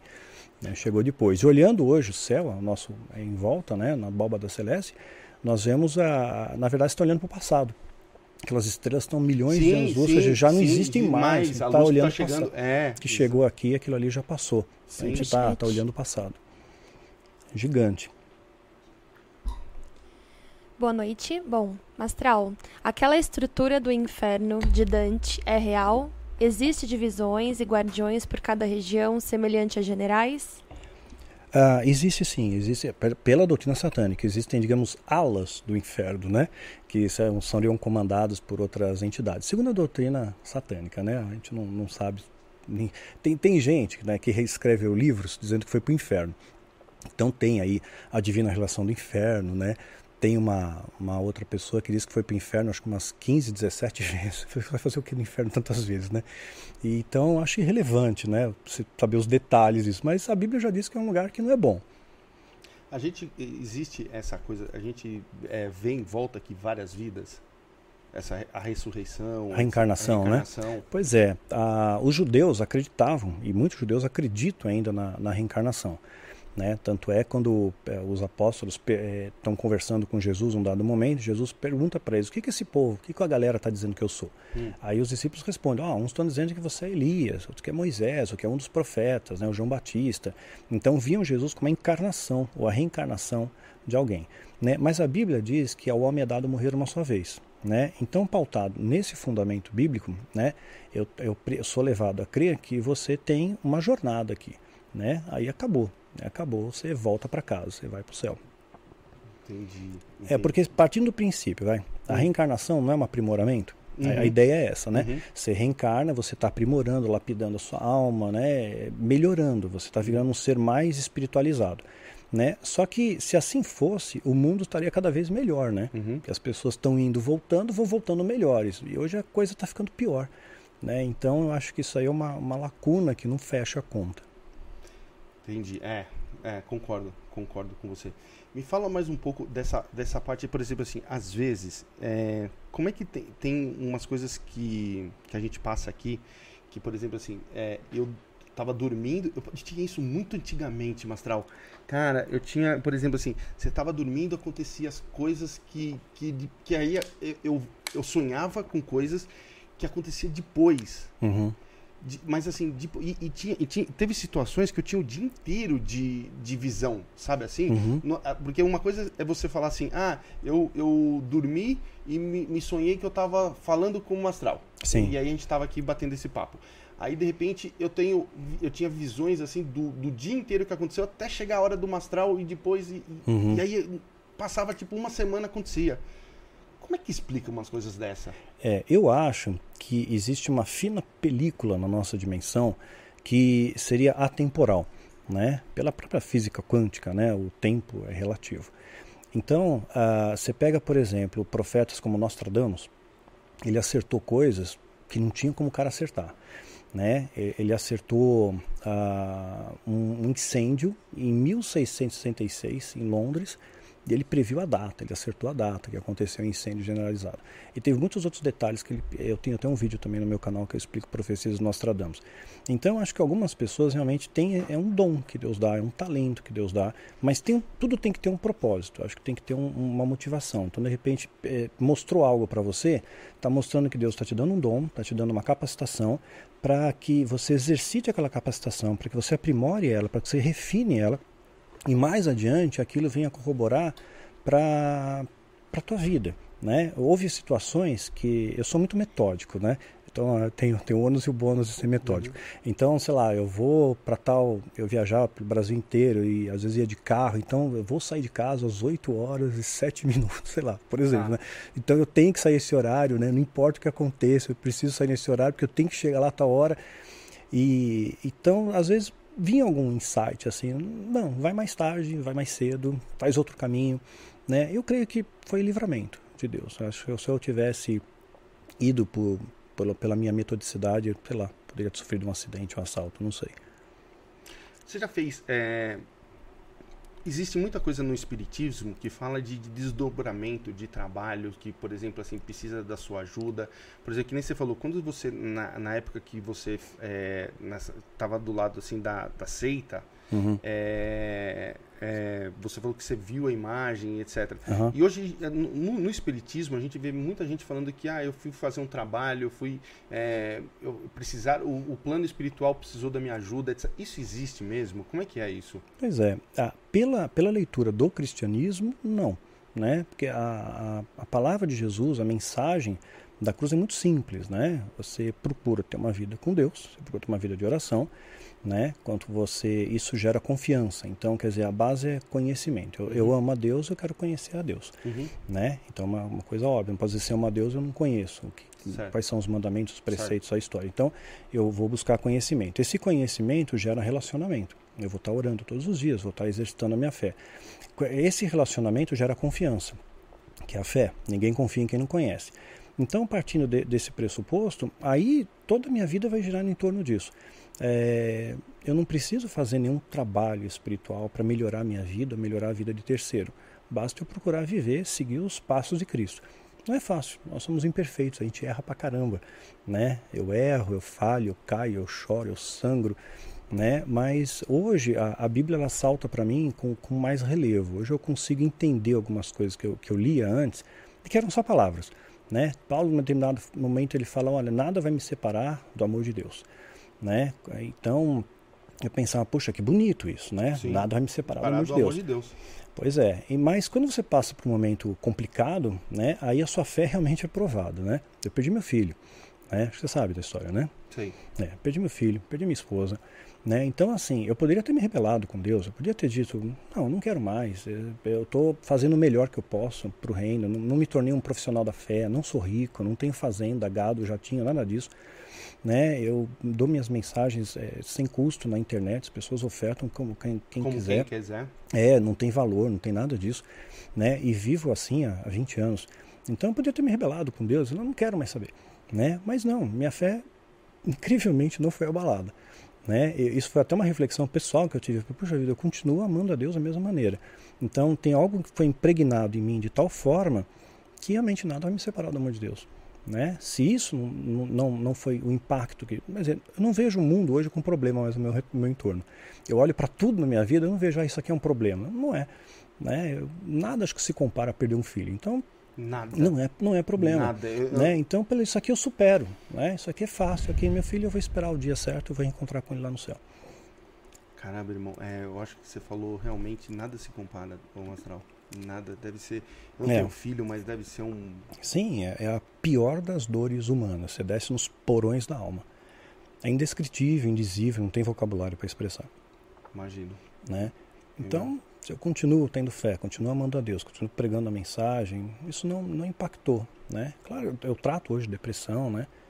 É, então, tem as situações, diz que eu não estou bem, né? Então, não vou, fazer uma coisa triunfalista, porque às vezes o evangélico vai na TV e diz que você, você não tem doença, você não tem problema, você não tem nada. Lógico que nós temos, na vida teremos aflições. Paulo passou fome, passou dificuldade, foi apedrejado, foi sofreu naufrágio, foi açoitado, preso. Quer dizer, essa, essa ideia que colocam de triunfalismo é utopia, não é real, né?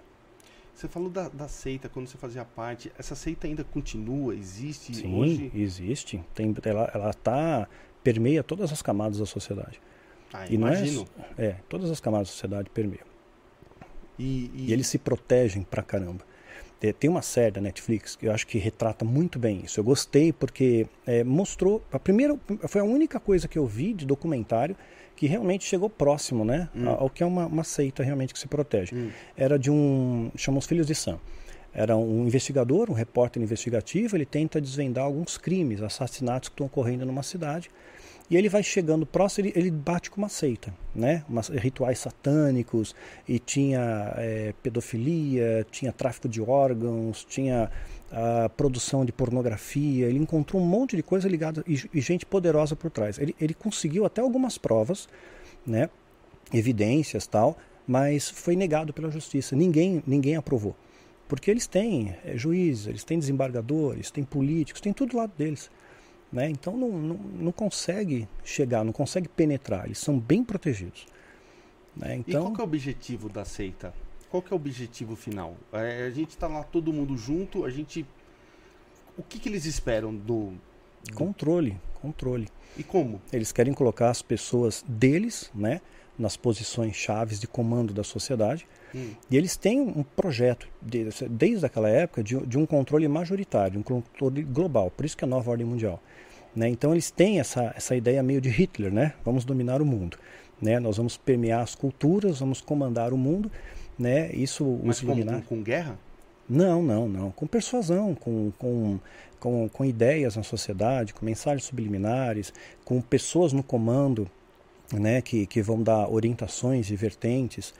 né. Então, por exemplo, pensar um exemplo aí, vai. O Donald Trump, ele Hum. foi o 45º presidente norte-americano. 5 e Certo. 4 da 9, cabalístico para eles é importante. Hum.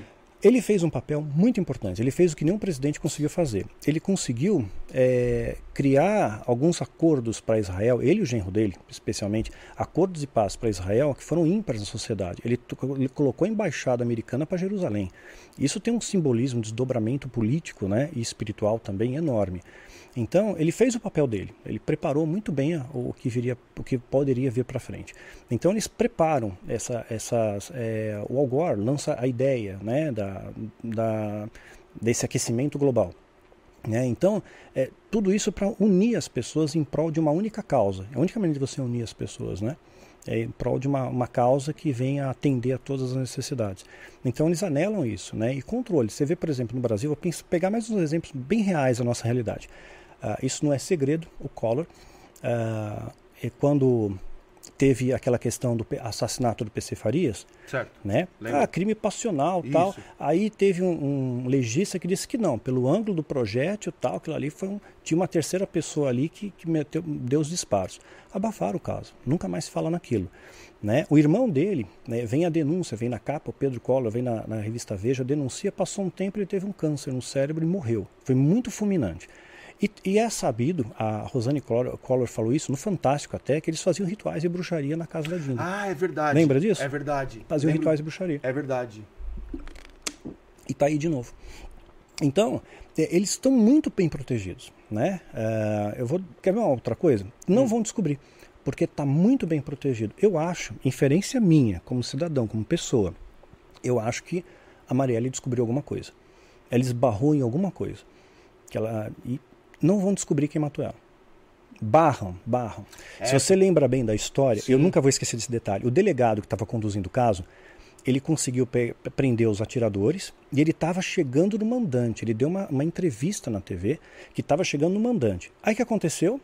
Os superiores dele mandaram ele fazer um estágio na Itália. Ele foi para a Itália para estudar a máfia italiana. Tiraram o cara do caso, colocaram outro ali. Então, eles controlam, eles mandam os cordéis. É, essa história você tem toda razão, porque toda vez nunca chega num. Não chega. Não chega. Você vê que ra... basta de raspão, né? Mas não chega. É, é verdade. Não, não... É verdade. É, eu falei com um delegado uma vez, um delegado do DEI que conversou comigo.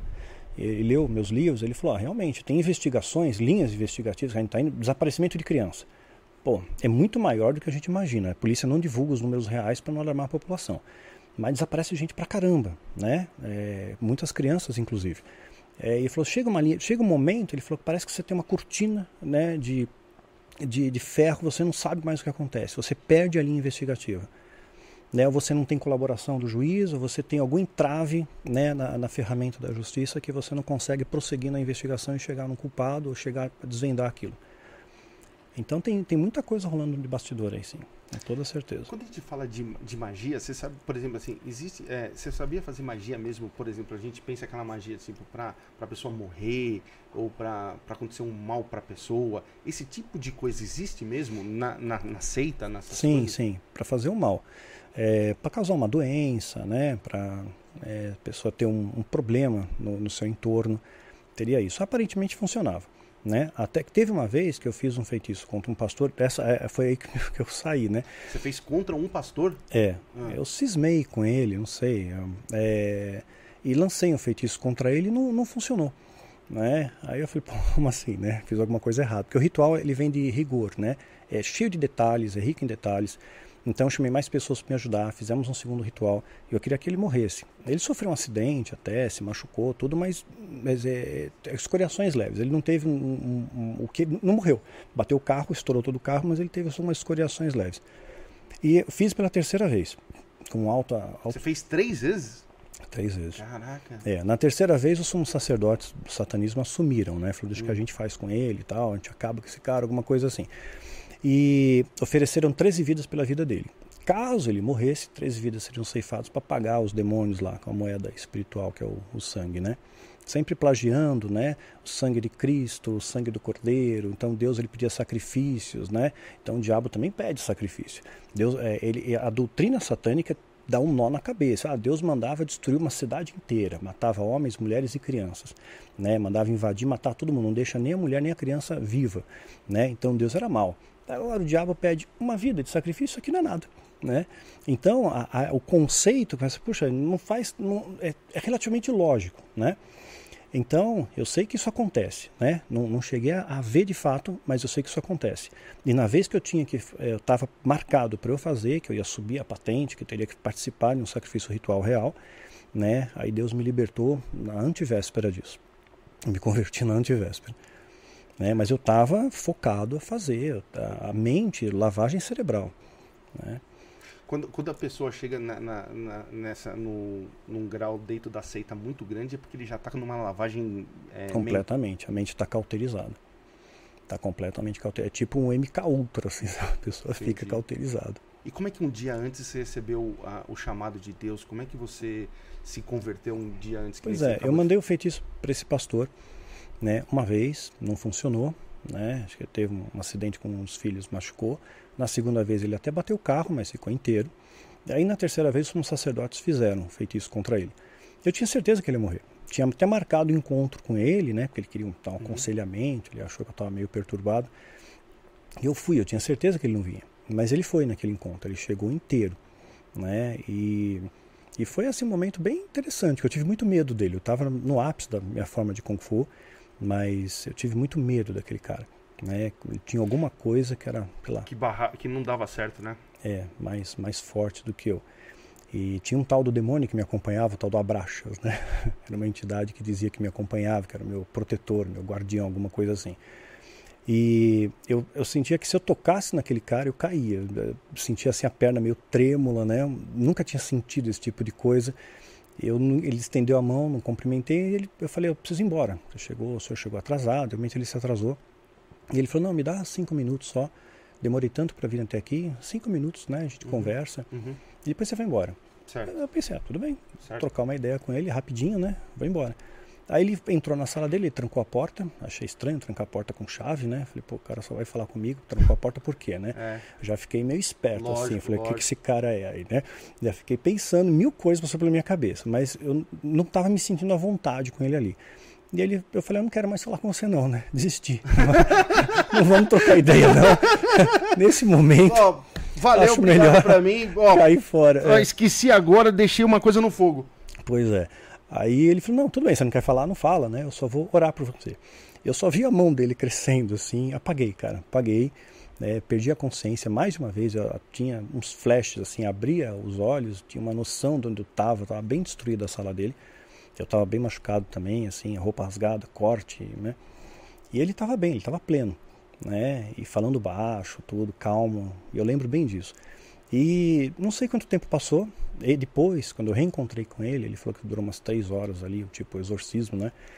E quando acabou aquilo, eu estava com o corpo em frangalhos, né? Mas eu senti um, uma paz dentro de mim, uma alegria, assim. falei, puxa, eu nunca senti isso na minha vida, né? Era o que eu buscava. Acho que todo ser humano busca isso, né? Alguma coisa para te complementar, para te encher, para te inundar. É, o, o, o, você nunca vai ser completo nessa vida se você não tem uma conexão com o divino. Né? Acho que Sim, isso te completa, concordo. te complementa. Sem isso, meu, parece que tudo é efêmero, tudo é vazio, Sim. né? Não tem propósito, não tem sentido.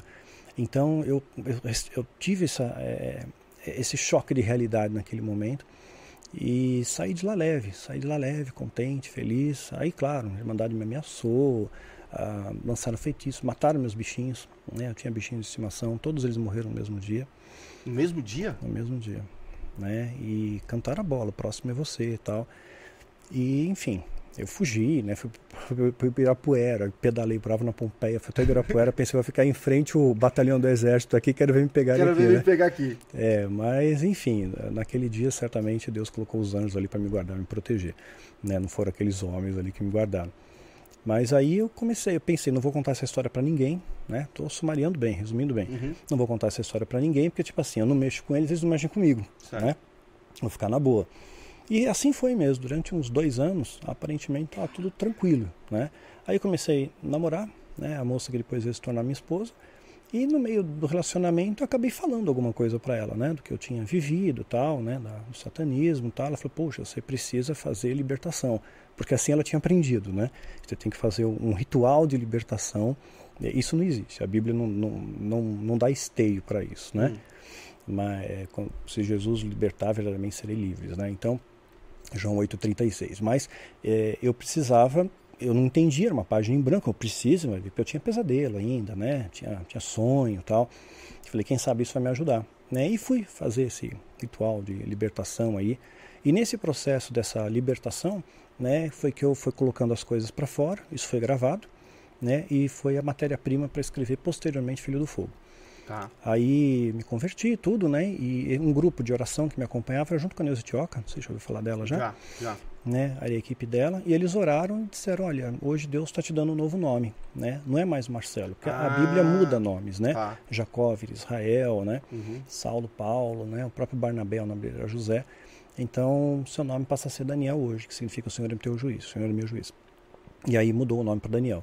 Aí por isso assim, Daniel Mastral, Mastral de Mastrangelo. Eu tenho ascendência italiana na família Mastrangelo. Coloquei ali Mastral, olhei na lista telefônica, naquela época não tinha homônimo. É. Então, beleza. Não vou sujar a barra de ninguém aqui, né? Então, aí foi Mastral. Aí depois, com o tempo, foi escrevendo livro, foi desenvolvendo seminários, a gente foi aprendendo, né? Só tem uma maneira de você aprender a lutar é lutando, né? Não Sim. tem outro jeito, não existe Sim. teoria para isso. Aí quando a gente fala de batalha espiritual, né? É, você vai aprendendo. Então apanhei pra caramba, errei muito e erro ainda e procuro aprender com os meus erros, né? Para errar menos. Acho que todo mundo, né? Todo mundo aprende com os erros, né? A gente tenta É. aprender, assim. Aí eu fui ensinado com uma série de doutrinas na igreja, foi minha segunda libertação, de fato, né? Uma série de doutrinas na igreja que depois eu, eu sempre gostei muito de estudar, desde pequeno, só que estudava ocultismo. Aí passei a estudar teologia, Sim. né? E debrucei nos livros e vi, poxa, peraí, dízimo não existe, apóstolo não existe, né? O, o ato profético não tem esteio bíblico, né? Para os dias de hoje. Então comecei a ver que tudo aquilo que estava me ensinando estava estranho, né? E me convidaram para ser apóstolo até. É, eles tinham uma ideia de, de fazer uma coalizão apostólica com 12 apóstolos no Brasil e iam trazer restauração para o Brasil. Isso é antigão, né? Restauração. Até hoje o Brasil precisa se restaurar. Pra caramba, hein? pra caramba. E aí eu não aceitei, porque eu já tinha aprendido essa questão do apostolado, né? Você tem que ter sido testemunho ocular da crucificação e ressurreição de Cristo. Se você não foi testemunha, você não pode. Por isso que Lucas, que andou junto com Paulo, ele não é nominado apóstolo. Ele é Lucas. Escreveu o Evangelho de Lucas, escreveu o livro de Atos, mas é só Lucas, o médico. Marcos, que escreveu o Evangelho de Marcos, não foi chamado por Jesus, não estava entre os doze. Ele não conheceu Jesus. Ele não pode ser chamado de apóstolo. Ele não se nomina apóstolo. Ele é só Marcos, o evangelista Marcos. Paulo, sim, foi a ver Jesus, viu Jesus ressurreto. Aí ele tem a chancela de apóstolo. Então, fora isso, não. O Apocalipse fala de 12 fundamentos, 12 apóstolos, não fala em milhares. E eu, eu vendo isso, está lá em Atos capítulo 1, até Pedro era um dos primeiros líderes da igreja, quando tentam ver quem que vai substituir Judas, né? É, e tiram sortes lá e caem no tal do Matias. Ninguém mais ouve falar de Matias, Deus escolhe Paulo. Mas Pedro ele coloca a norma, ele normatiza aquilo. É necessário que sejam testemunhas da ressurreição né, de Cristo, né? E da ascensão dele nos céus. Então, no período da ressurreição e ascensão, parou 40 dias, e nesses 40 dias, 500 pessoas aproximadamente viram Jesus. Então, essas pessoas teriam legitimidade de ser apóstolos. Né? Barnabé, por exemplo, não está entre os 12, mas é considerado apóstolo. Então, foi testemunha ali. Agora, nos dias de hoje, não. E quando eu falei isso para a liderança que me escolheu para ser apóstolo, eu falei, mas peraí, isso aqui na Bíblia, né? Não, mas é, o povo não sabe disso. Eles vão olhar para a gente como sendo uma autoridade eclesiástica majoritária e vão acatar a nossa direção. E nós vamos dar a direção para a restauração do Brasil. Né? Então eu não concordei com isso e fui não concordando com uma série de coisas, dízimo também, né? Falei, pô, tudo bem, você tem que colaborar, você tem que investir na, na obra de Deus, mas não é, colocar um, um valor Sim. né? Isso é coisa do Velho Testamento. Eram os levitas que recebiam e, e não era dinheiro, era em alimentos. Né? E Jesus nem é da tribo de Levi, ele é da tribo de Judá. Quebrou até o paradigma. Né? E no Novo Testamento não tem dízimo. As pessoas ofertavam voluntariamente. Né? Paulo não recebia dízimo das comunidades que ele fundou, recebia ofertas voluntárias. Aí você pega o cara, o, o, o falso profeta dos dias de hoje, vai dizer: não, mas tem no Novo Testamento o dízimo. O único texto de dízimo no Novo Testamento vai estar em Mateus 23. Jesus está dando uma bronca nos fariseus. Pô, vocês estão dízimo da hortelã, do cominho, do escambau, mas vocês fazem só presepada. Está dando uma bronca, não é um mandamento. É uma bronca. Mas, naquele momento histórico, o dízimo valia mesmo. Que a, a graça só vai começar com a crucificação de Jesus. Jesus é crucificado, é, na, na, aí começa, rasga o véu do templo, começa a nova contagem. Antes de Cristo, depois de Cristo, começou uma nova contagem de tempo. Então, aí entramos na era da graça. Jesus derramou o sangue por nós. Antes disso, estava na lei, tinha o dízimo. Né? Naquele momento histórico, quero dizer, que nem o momento quando Jesus ele defende uma mulher adúltera. A mulher ia ser apedrejada, os caras já estavam com pedra na mão, João capítulo 8. Como é que Né? é esse momento? Pô, é muito, eu acho isso muito especial na Bíblia. Jesus está ensinando, de repente vem para variar os fariseus, os seus, né, os doutores da lei, e pegaram uma mulher adúltera no flagrante, no, no ato do adultério. Pela lei mosaica, que estava em vigor naquele tempo ainda, então eles tinham legitimidade, eles tinham autoridade para fazer isso, eles estavam parados pela lei. Eh, Essas mulheres adultas tinham que ser apedrejadas. Eles já vêm prontos para apedrejar. Aí o que, que faz? Aí Jesus começa a escrever na terra. Né? E eles insistem na pergunta, Jesus continua escrevendo. Quando Jesus escreve pela segunda vez e fala quem não tem nenhum pecado atire a primeira pedra, eles começam a cair fora. Por inferência, Jesus escreveu o pecado deles. Né? Seu ladrão, e apontou a seta pro cara. Né? Você, Ah, né? Então eles começaram a ficar constrangidos, largaram as pedras. Aí Jesus fala para a mulher adúltera: E aí? Quem te acusou? Né? Não estão mais aqui. Eu também não te acuso, vai, peques mais. A libertação dela foi ali, sem ritual, sem magia, sem desligamento de alma, sem nada. Acabou. Né? Ele defendeu a mulher, então, ou seja, o amor de Deus sobrepuja a própria lei que Deus estabeleceu. Era lei, elas tinham que ser apedrejadas, mas o amor sobrepuja a lei. Então, quando eu vejo pessoas muito legalistas, porque a Bíblia diz que o homo afetivo vai para o inferno. Pô, mas será que Deus não ama uma pessoa que nasceu assim? Porque Tem gente que nasce assim, cara. tem gente que nasce, Nasce, assim. Exatamente. Desde criança, nasce. Desde criança, exatamente. Aí a igreja que deveria ser um local de acolhimento, um celeiro de amor, rejeita e fala que essas pessoas vão para o inferno, meu. Eu nunca acredito nisso, né? Eles pegam um texto meio pegam um texto lá de Romanos, que Paulo está dando uma exortação, né? Os homens mudaram o seu afeto, tá ficando homem com homem, mulher com mulher, mas ele está dando exortação para os romanos. E os romanos, eles eles adoravam uma entidade que era Baco, né? Ah. Que era o Dionísio grego. Né? Então Baco vem de bacanal, faziam ritual a Baco, regado a vinho e tinham orgias sexuais. Os romanos era normal para eles isso. Era o dia a dia. Então é, Era uma segunda-feira. era cultural, era cultural, né? Aí Paulo está dizendo, não, olha, Deus não, não concorda com isso.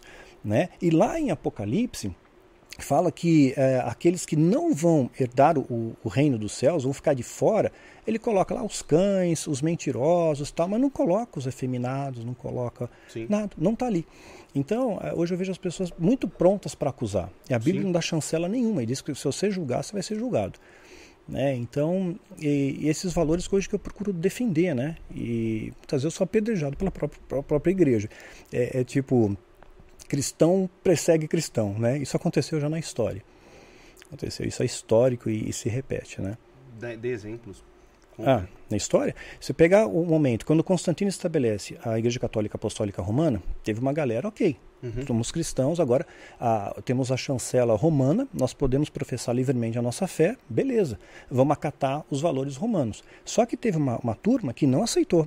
Essa turma que não aceitou foi perseguida. Foi perseguida veementemente por aqueles cristãos que adotaram, que estavam dentro dos valores romanos. Então isso sempre, sempre existiu. Como é que você vê? Existe. o- o- o- assim, como é que você vê um umbral? Umbral é meio tipo purgatório, né? É. Não, não. É, é sim, sim, não, não, né? Hum. Eu- Não, não tem um meio termo para Deus, né? Então, ou você realmente vai, vai para o céu, ou você vai para o inferno. E é uma coisa imediata, né? Não é aquela coisa que você fica mil anos dormindo tal. Porque a Bíblia deixa claro isso. O bandido da cruz, por exemplo, Jesus fala: hoje você vai estar comigo no paraíso. Hoje. Ele não falou: você vai dormir mil anos, aí eu venho te buscar.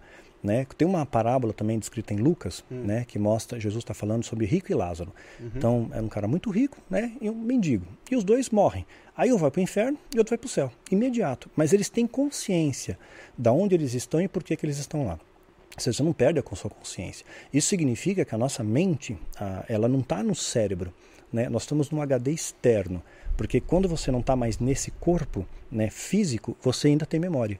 Você ainda lembra das coisas, você, te- você sabe quem você é e tudo mais. Então a gente tem uma memória eh, gru- agrupada nesse nosso né, espiritual ao nosso lado. A gente, a gente é formado de, de corpo, espírito e Alma. E alma. Uhum. É isso, né? É isso, corpo, alma e espírito. Como corpo, alma e espírito. E o, quando, quando a gente é, morre, a gente se, é, sai o corpo, é, o espírito também. é, a gente fica com a alma, certo? É isso? É, a alma está mais ligada às nossas emoções, né? Nossas Que é emoções, nossos sentimentos. Hã? essa parte que a gente não esquece, que nem você falou, por exemplo, quando a gente, por É, exemplo, fica registrado seus sentimentos, suas impressões. O espírito é, é o, o seu corpo glorioso, a sua, a sua maneira que você é fora daqui, Uhum, né? Porque isso aqui a- a- envelhece, apodrece, estraga, quebra, né? sim, né? Já o corpo glorioso não. Eu creio que nós, é, ne- nesse, nessa dimensão espiritual, na verdade, nós estamos voltando para casa. Eu vejo dessa forma. Porque quando Deus ele fez o homem mulher, a sua imagem e semelhança, ele fez um Éden, fez o paraíso, era um âmbito espiritual, porque ele fala das árvores, né, do conhecimento do bem e do mal, e a árvore da vida. Em Apocalipse nos conta que a árvore da vida está no céu. Então, essa dimensão do Éden, esse paraíso, né, é espiritual. Quando o homem errou, ele foi lançado para a dimensão que nós conhecemos hoje.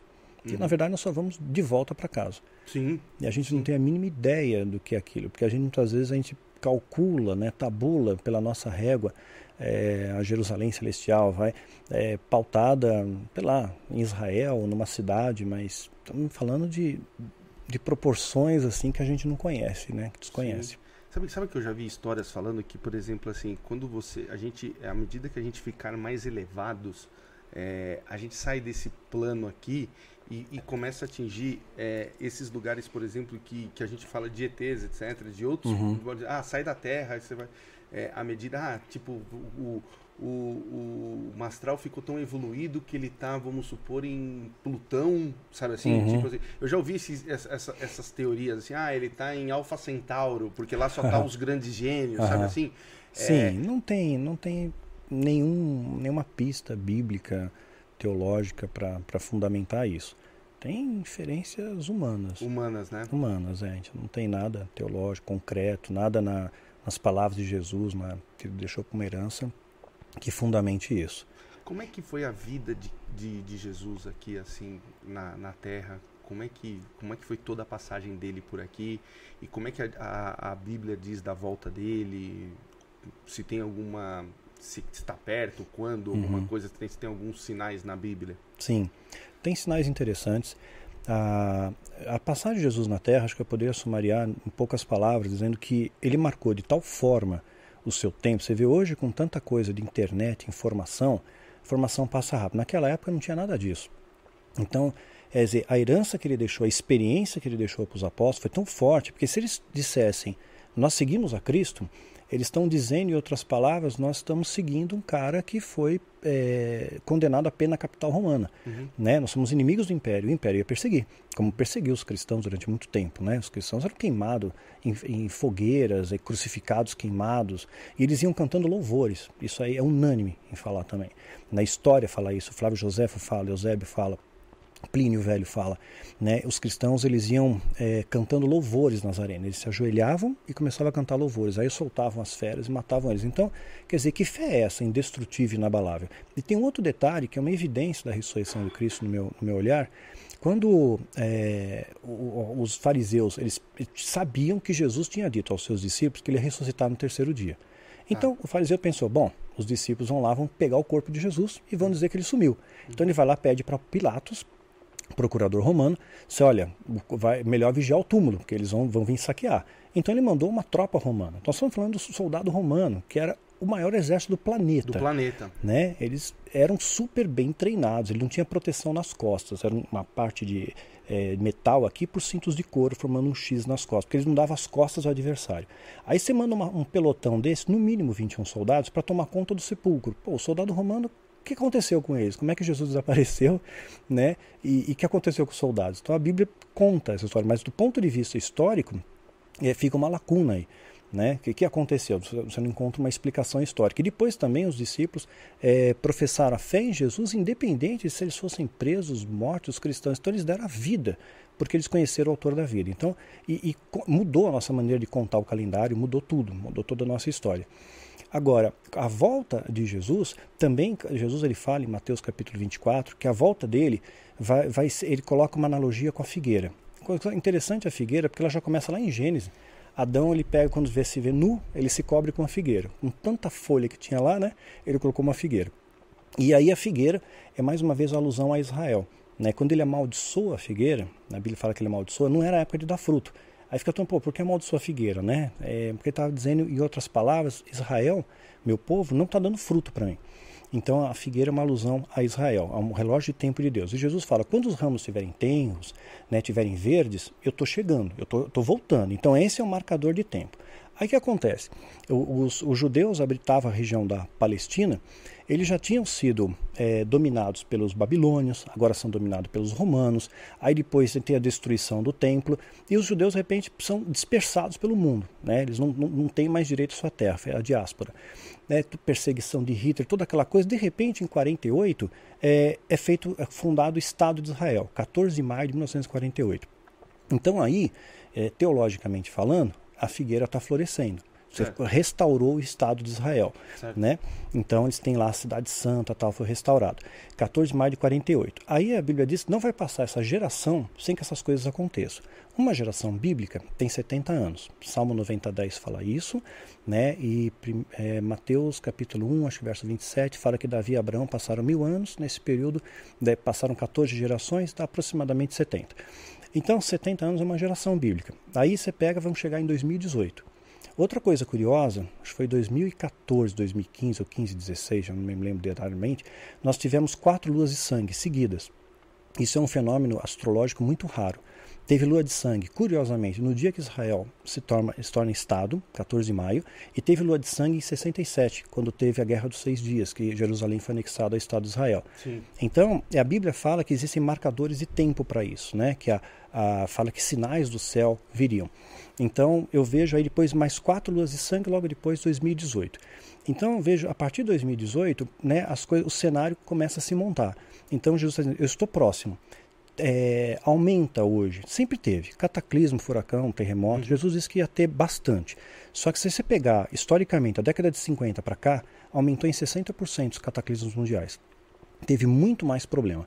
Né? Então a natureza. Mas isso, isso não, não, não, se explica com o efeito da, da do planeta? Efeito estufa, estufa, sim, pode, pode até se considerar por isso, mas o fato é que da, começou da década de 50 para cá.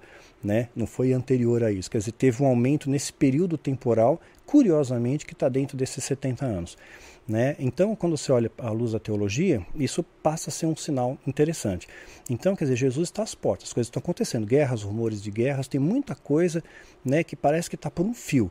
Né? Agora, o, o afegão, Afeganistão sendo dominado pelo Talibã, o Talibã e o Hamas são parceiros. O Hezbollah, parceiros, são inimigos de Israel. Né? Eles têm financiamento do Irã e têm financiamento do Catar.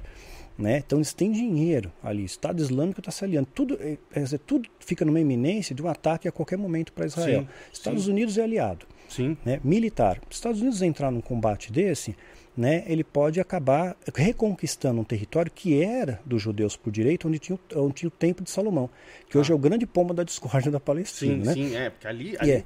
Pois é, então se recuperar isso aí, em Israel, você vê como eles acreditam no negócio. Tem o Instituto do Templo em Israel. Eles estão preparados ah, para a reconstrução. Isso. Estão preparados. Que só tem falta tudo. o terreno, não é isso? Só falta o terreno. Tem a planta, eu... tem o, a veste sacerdotal, tem tudo. Tem tudo. tudo. Né? Os instrumentos, o, o menorá, não sei quantos milhões de dólares custou o menorá lá de ouro, está pronto. Então eles estão preparados. A hora que eles acreditam nessa promessa, Deus vai trazer aquele território para eles, não sabem como, né? E aí eles vão reconstruir o templo. E o terceiro templo é um marcador de tempo também. A Bíblia também fala a respeito do terceiro templo. Que o anticristo vai favorecer isso.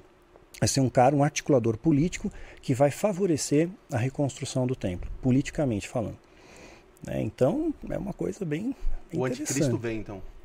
Sim, biblicamente sim. E a gente observa. E o anticristo, ele seria a representação do primeiro dos quatro cavaleiros do Apocalipse. Então, quando entra o primeiro cavaleiro, ele está num cavalo branco, que hum. representa poder. Né? Você vê Napoleão, cavalo branco, uhum. tudo uhum. cavalo branco, poder, é. né? O príncipe da Cinderela, né? Sim. E o cavalo branco. E aí ele tem, no, é, quem está nesse cavalo branco é um homem que tem um arco nas mãos.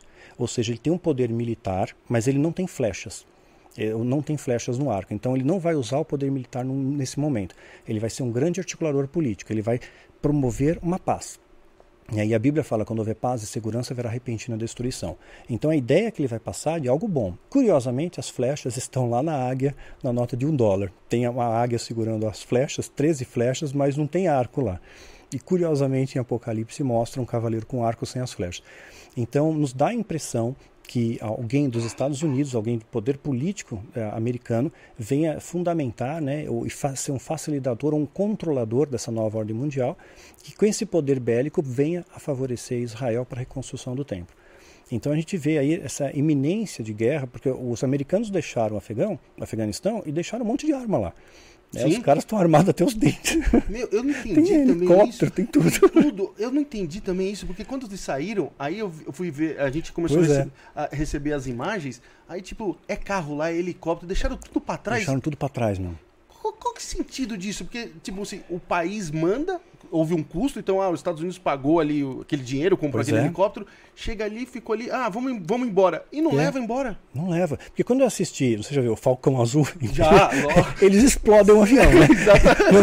Eles não deixam o negócio Não lá. deixa. Pô, botasse bomba, botasse tudo é, pro ar. exatamente. Não, eles deixaram lá e os caras estão armados até os dentes agora. E deixaram até informação nos computadores de afegãos que serviram os Estados Unidos americanos. Exatamente. Dizer, esses eu caras vi, já eram. meu, esses caras já, eram, era. morreram, já porque te- teve uma galera que trabalhava ali no. Trabalhava para os Sim, é lógico, americanos. ganhar dinheiro, precisa, Lógico, precisa exatamente. viver, né? Exatamente. Então, quer dizer, é, fica um clima tenso, eles estão se armando, eles estão se articulando, provavelmente.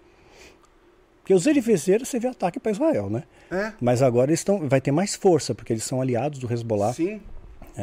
Do Hamas, tudo. Então, o negócio começa, é uma caldeira, né? Você vê hoje a situação política, geopolítica do mundo bastante conflitante. Como é que é os anjos per- perante nós, assim? é, A gente vê muita imagem santo, de, de anjo, assim. Eles são aquela coisa que, que, que, que, que às vezes que pregam, ah, de asas, de... Eles são do nosso tamanho, que nem... Ah, muitos anjos caíram na terra. Eles caíram na terra e, e fizeram o que aqui? Uhum. Que nem É, a uma Bíblia, terça parte, né, que caiu. É, a terça parte do- dos maus, né? A maior Sim. parte do bem. Então, assim, a, a Bíblia mostra que anjos se relacionaram com homens e vieram de forma humanoide, como homens, é, comeram com os homens, em Ló, Abraão, comeram com eles, né? Então, é, eles tinham, não eram nada assim grandes, fortes, né? Eram seres humanos aparentemente normais, mas que exalavam poder.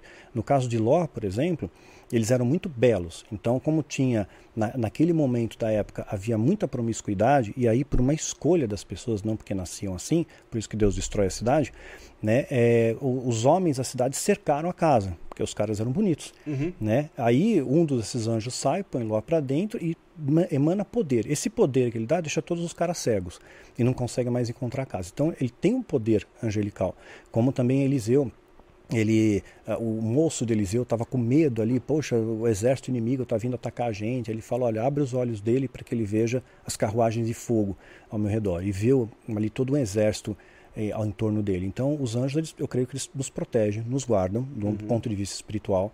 A Bíblia diz que os anjos se acampam ao nosso redor. E a gente às vezes não tem ideia do que é isso, como mensurar isso. É, um anjo, um anjo só, derrotou um exército de Senaqueribe, 185 mil homens, um anjo. Então, Caraca. Deus manda esses anjos acamparem ao nosso redor. Então, assim, eu vi algumas vezes, né? Não foi uma, uma coisa frequente que você vê o tempo inteiro, né? Foram situações bem pontuais e a sua fé também não tem que ser pautada em ver ou não ver, né? Porque às vezes você passa e não vê. Davi não tem registro que ele viu o anjo, por exemplo, né? Mas ele foi um homem segundo o coração de Deus. Né? Salomão também. Então, ah, não tem que ser fundamentado nisso. Acho que são situações muito pontuais, muito pontuais mesmo. Quando a Irmandade quis determinou um dia para me matar. Né? Daí de- deram um dia e hora para eu morrer. Você? É, meio que cantaram a bola. Eles me ameaçaram muito, mataram meus animais da minha casa. Depois, mataram, quando eu comecei a namorar com a, com a Isabela, mataram os animais dela. Morreu dois cães na mesma noite. Eles cantaram a bola, os bichinhos começaram a adoecer. Na época não tinha celular, era pager, o bip. Bip, né? Então mandava o bip pro veterinário, até o veterinário ver, Sim. né? O cachorro já morreu. Então, é, foi uma, uma pressão, né? Depois casei, morei em Araçariguama, né? E picharam meu muro, né? deram um tiro de arma de fogo na minha porta, telefonema de madrugada. Então, assim, foi uma, um- uma coisa psicológica bem complicada, porque o grande medo deles, inicialmente, era assim: eu vou revelar as estratégias do satanismo para contaminar a igreja. Então, a igreja vai se despertar, ou pelo menos alguns focos vão se despertar. Uhum. Só que isso não aconteceu, né? Não despertaram, né? Não despertaram, né? É, não, não, não foi um grande volume que despertou, não teve um grande movimento disso, né? Então, mesmo a Bíblia diz que isso vai acontecer, né? Na verdade, não vai ter um grande avivamento, diz que as coisas vão piorar, vai ter angústias como nunca houve nem tão pouco houveram. Então, nesse momento histórico, não vai acontecer nada. Mais para frente, na grande tribulação, onde o bicho pega para valer, aí muita gente vai se converter de verdade. Porque aí não tem outro caminho para fugir. E a Bíblia dá chancela para isso. É, Apocalipse, acho capítulo 7 ou 9, diz que havia uma grande multidão, né, uma visão lá de João, uma grande multidão que ninguém podia contar, incontável. Todos eles com vestes brancas, com palma nas mãos, com flores. Aí alguém pergunta, de onde veio essa galera? E, e vem uma voz né, divina e diz, olha, vieram da grande tribulação. Então, na grande tribulação, nós vamos ter muitas conversões. Mas até lá, né, é, nós vamos estar vivendo aflições, dificuldades, e aí somos, a nossa fé está sendo aprovada. Então, nesse, é, então, o primeiro medo era esse. Né? Aí, quando eles viram, poxa, não teve aquele despertar que eles imaginavam, que eu imagino que eles imaginavam. Aí, o segundo medo é que eu revelasse os segredos da automagia, Uhum. né? porque são segredos guardados há Das sete séculos. chaves. É, há séculos, e que é feitiçaria, ritual de invocação, né? Então, isso eu nunca ensinei, né? No, no Quilaim, né? Hum. Aproveitar isso, deixa eu te dar o livro. Opa, Quilaim, nessa trilogia Quilaim, Nefilim e Carim, eu conto um pouco dos rituais. obrigado. Eu desmembro isso, né? Mas eu, eu não dou... É como se eu mostrasse para você um carro, Tá. né? É, mostro uma BMW, olha que bonito o carro, olha o motor do carro, né? Eu não dou, não te dou a chave para você ligar o Uhum. carro, ele não vai funcionar e também não tem combustível. Então você vê toda a estrutura, eu mostro como é, como é que funciona, mas eu não dou os elementos mais importantes para aquilo funcionar, Boa. né? Então eu descrevo. Então isso eu Entendi. nunca coloquei. Aí o que aconteceu? Passou um tempo eles deixaram de me perseguir. Não teve mais negócio de perseguição, ameaça. Teve um período, né? Aí não me perseguiram mais. Porque aqui também, se você coloca todas as coisas que você sabe é, nesse livro que você está me dando aqui, obrigado, vou, vou ler, adoro ler. É, acho que a gente não conhece, as pessoas começam a fazer, né? Se você, Sim, tá, a é que nem você começa a falou, você, você, você tá dando carro, mas sem a gasolina. Sem a porque- gasolina e sem a chave. para garantir que Pra- não funciona mesmo. Sim, sim, sim. Mas deve ser muito, muito interessante. Eu vou ler e é, é bacanésimo, cara. É, isso aí é baseado num fato real, assim como esse aqui, a história de Mitre, né? Tá, tá lançado com muita maestria pela editora Arcádia. Fez um trabalho incrível agora. Tenho, tô com todos os meus livros para editora Arcádia. Esse aqui eu só ganhei esse, então esse aqui eu não tô te dando. Ah, não. Então tá bom. Não tô. tô- só... Mas eu A achei. gente tem um superchat aqui. Manda. Ah, tem, manda aí. É, No seu livro, você diz que escapou do Black Sabbath, o ritual de Lúcifer. Como você acha que seria a sua história se você tivesse ido? bem mais complicada, porque aí eu teria talvez me comprometido mais a fundo, né? Teria feito novas alianças e sei lá, né? Acho que Deus sabe das coisas, porque o, o poder de persuasão vai aumentando, vai mexendo muito com o teu ego, né? É, Com- né? é, e hoje, se você observar, não é muito diferente nas igrejas. Ou seja, o diabo ele colocou uma contaminação em muitas igrejas, muitos ministérios. Tem muito ego. Tem muito ego, né? Tem- às vezes tem banda gospel que começa bem, começa legal, sabe? Adorando a Deus de verdade. De repente começa a vir um pouco de fama, dinheiro, aí surta, começa a fazer um monte de loucura, né? Começa a entrar nessa de dinheiro, de fama, de poder, e aí se perde. Conheci muita gente assim, infelizmente. Tem mais uma perguntinha aqui. O pessoal tá falando que você fala sobre a fama dos 27. E coincidentemente hoje faleceu a cantora, como nós falamos no começo do programa, é a cantora Marília Mendonça, que faleceu aos 26 anos Uhum. e 7 meses.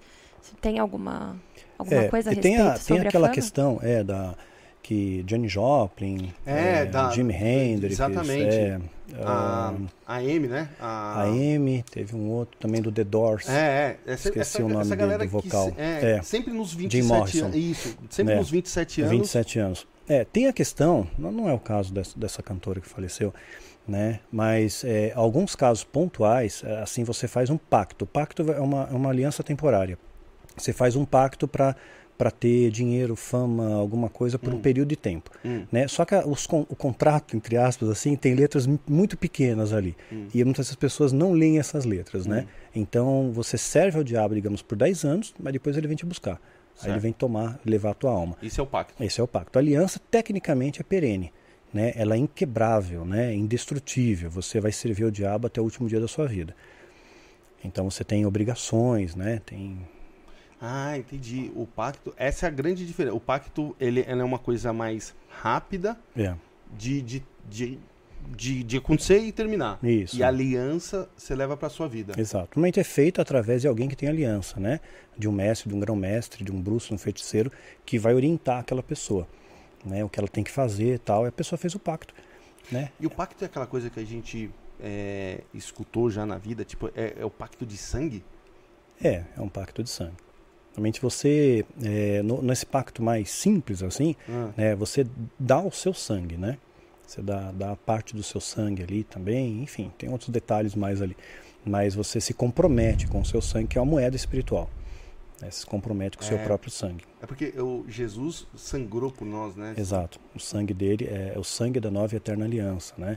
É o Cordeiro de Deus, né? Cordeiro de. Deus. Então, quer dizer, antigamente o sangue Hum. do sacrifício dos animais é, se- servia para aspergir o, o pecado do povo. Né? Era feito o, o ritual de sacrifício uma vez por ano, o sacerdote sacrificava, dizia, ok, Deus aceitou a oferta de sacrifício. Aí Jesus ele vem nessa analogia. Né? Ele vem representar esse sangue do cordeiro. Por isso que tinha os rituais de sacrifício no Velho Testamento. Então o satanismo ele deforma isso. Ele diz, não, Deus é mau, matava bichinho tal lá. Né? Mas era uma maneira de você entender como é que ia ser aquilo. É que nem quando Moisés ele recebeu a direção de Deus de um, aspergir o sangue nos umbrais das portas. Então quando passou o anjo da morte, ele não entrou naquelas casas, tinha uma marca ali, aqui mora um filho de Deus, que você não entra. Então aquele sangue que estava tipificando o sangue de Jesus fazia uma separação e dava segurança para eles. Então eles, os, os, os hebreus não morreram, né? passou e ele destruiu todos os primogênitos do Egito, inclusive o filho de Faraó. Né? E, e uma coisa curiosa é que hoje, né, uma representação do, do Espírito Santo, um dos representações do Espírito Santo é o óleo de unção. Né? O, o óleo bíblico, a Bíblia tem uma receita desse óleo em Êxodo. Né? Tem e- mesmo pra fazer assim? tem para fazer. Ah. Mas não é qualquer um que faz. Você tem que ter a, a técnica do perfumista, tem que ser meio químico para fazer, né? Tá. Tem as proporções, tudo Tá. lá. A Bíblia dá a receita. nem uma fórmula Tem uma forma. de, de alguma.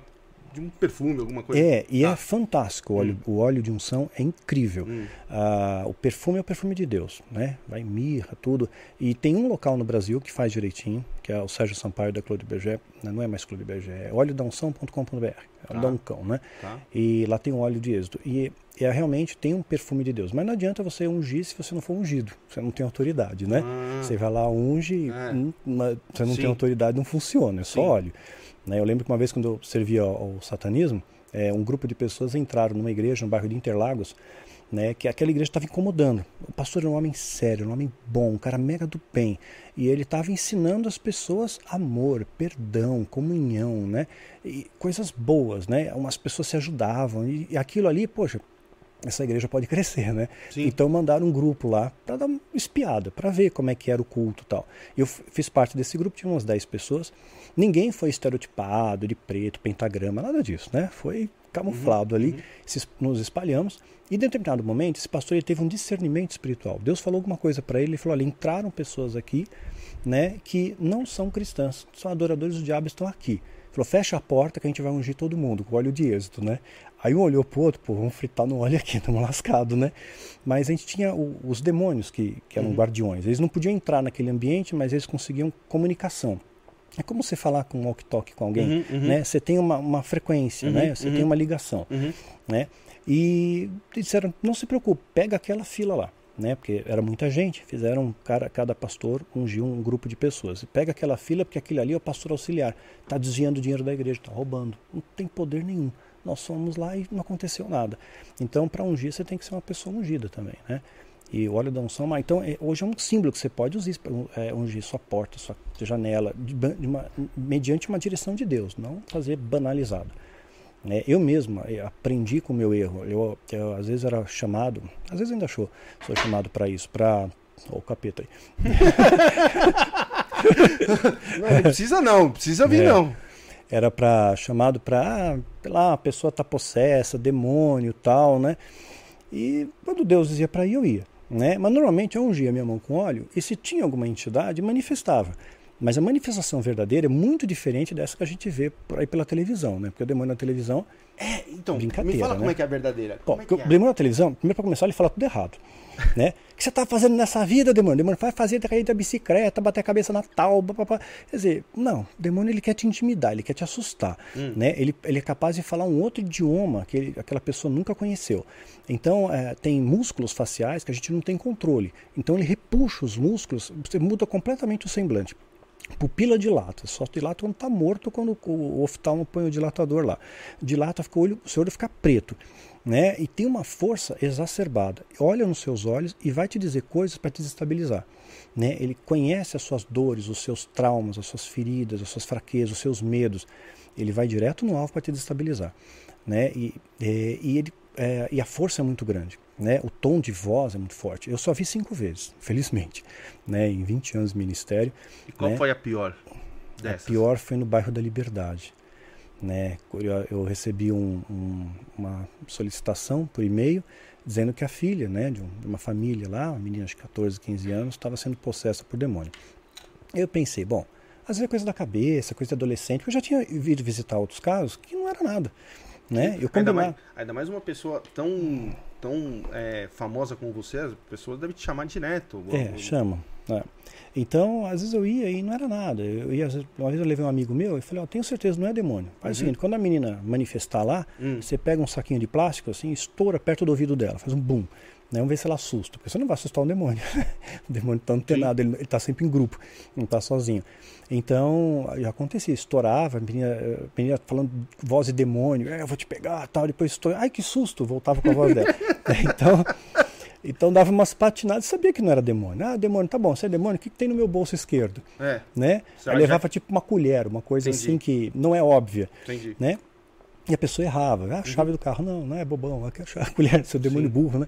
Então, aí isso aí, Deus falou, não, é uma entidade mesmo, e tem certas castas que a Bíblia fala que só saem mediante jejum e oração. E Deus falou, você jejua, né? E eu, ok, jejuei, mas eu não queria ir sozinho, acho que ninguém quer, né? Você sempre quer Não. estar com mais gente, É né? lógico. Sem bom você tá em turminha. É, é sempre bom levar mais uns três ou quatro. É, levar uma turminha, Num né? chamado desse, sempre é bom levar mais uns três ou quatro. É. Então, foi uma, uma situação bem delicada, porque, assim, duas semanas antes disso acontecer, só contextualizando, posso falar à vontade aqui, né? Pelo amor de Deus. Tá. Duas semanas antes, A live vai até as 8 da manhã. tá. É, sempre fui chamado para congresso e tudo mais, Sim. né? E teve uma vez que eu fui chamado para um congresso e esse congresso destoou demais, porque era comum que os preletores do congresso se reunissem antes, é, conversassem entre eles, um orasse pelo outro, buscasse a direção de Deus, mas naquele lá não, eles estavam montando o cenário, o palco, o teatro. Olha, é, quem é o melhor orador para pedir oferta? Olha, fulano, você vai dizer isso, essa frase de efeito no meio da sua pregação. Aí Beltrano, quando for pregar, usa a mesma frase de efeito. O povo vai ter a impressão que Deus está falando através de duas pessoas diferentes a mesma coisa. E montando, contrataram até um rapaz que era cortador de cana, de Sertãozinho, perto de Ribeirão Preto. Ele tinha o biotipo bem magrinho. Era o biotipo dele, mas se ele tivesse sentado numa cadeira de rodas, você dizia que o cara é cadeirante, porque ele não Tá. tinha estrutura muscular. Entendi, entendi. E ele era pago, já tinha feito várias cenas dessas que ele só tinha que levantar da cadeira. Uhum. Pagava um hotel para ele, dava um cachê, uns 100 reais e pronto. Milagre. E ameaçavam ele, né? Se você falar, a gente é mais forte que você. Certo. Quebra pro teu lado, você vai preso. Então, estavam montando. Eu me senti indignado com aquilo. Eu falei, gente, não vou participar disso, não vou fazer, vou embora. E me falaram, é, me esculhambaram naquele dia, né? Disseram que era, que era satanista tal. E eles tinham uma listinha, se você for um bom observador, agora já não tem mais tanto por causa da pandemia, mas outrora, os congressos de batalha espiritual, congresso profético escambau, é, o, o, o grupo era o mesmo, né? Sempre é o mesmo grupinho para falar a mesma coisa, né? E me chamavam sempre, falavam, vamos arriscar teu nome aqui, nunca mais a gente vai te chamar. Pode parecer uma coisa besta, mas eu fiquei muito bolado com aquilo. Falei, pô, arriscaram meu nome, meu. Eu só falava isso, né? Riscaram meu nome, Só fudeu. falava fudeu. isso, falava, e aí, e aí, Daniel, beleza? Vamos, vamos almoçar amanhã? Eu falei, que almoçar, cara? Pô, riscaram meu nome, meu. Tô mó deprimido aqui, riscaram meu nome. Eu só tava com isso na cabeça, riscaram meu nome. né? É, boa noite, boa noite nada, meu nome foi riscado. meu. boa noite pra você, pra mim não tá, né? Eu tomei um risco ali. Pois é, tomei uma canetada, meu. Eu tava mó assim, bolado com isso, né? Aí duas semanas depois tem esse negócio de só pra eu orar.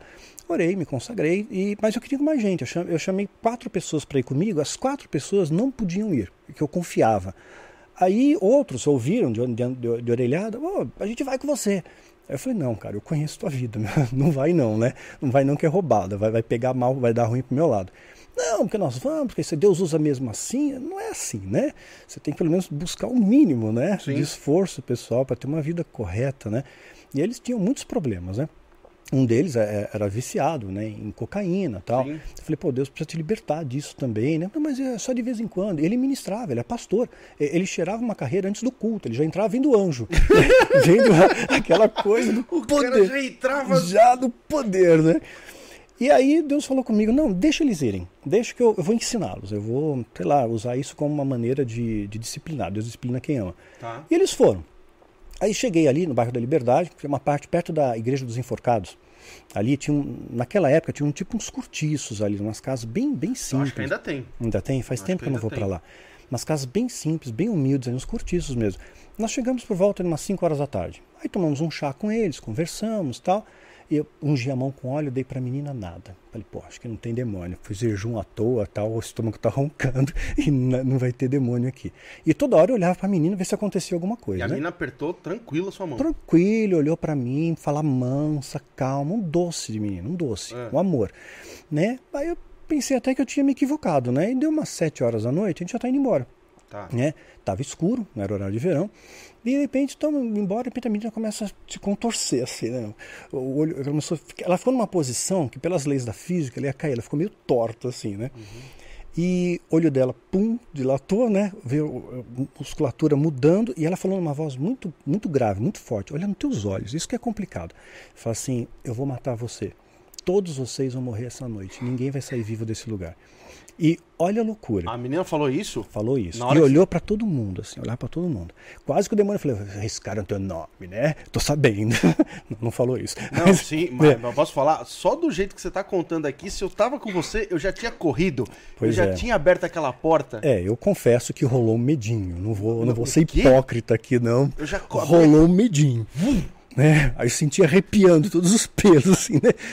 Aí, olha o que acontece. A luz começou a pipocar e apagou a luz. Acabou a luz. É sempre assim. Mas não é que luzes, né? acabou, não é que acabou a luz naquela casa. Lembra a época dos apagões em São Paulo? Lembra que apagou tudo. Apagou São- tudo. Ah. Deu um apagão no bairro da Liberdade. Trevas, trevas. Então, assim, Depois que a mina falou isso, depois você falou isso. ah, Irmão. Pode ter sido uma coincidência, não, mas, cara. era hora de dar linha. Era hora de dar linha. Mas eu, eu fiquei assim, com uma sensação. Eu peguei e falei pro pessoal que tá comigo, pô, gente, é hora de vocês intercederem, né?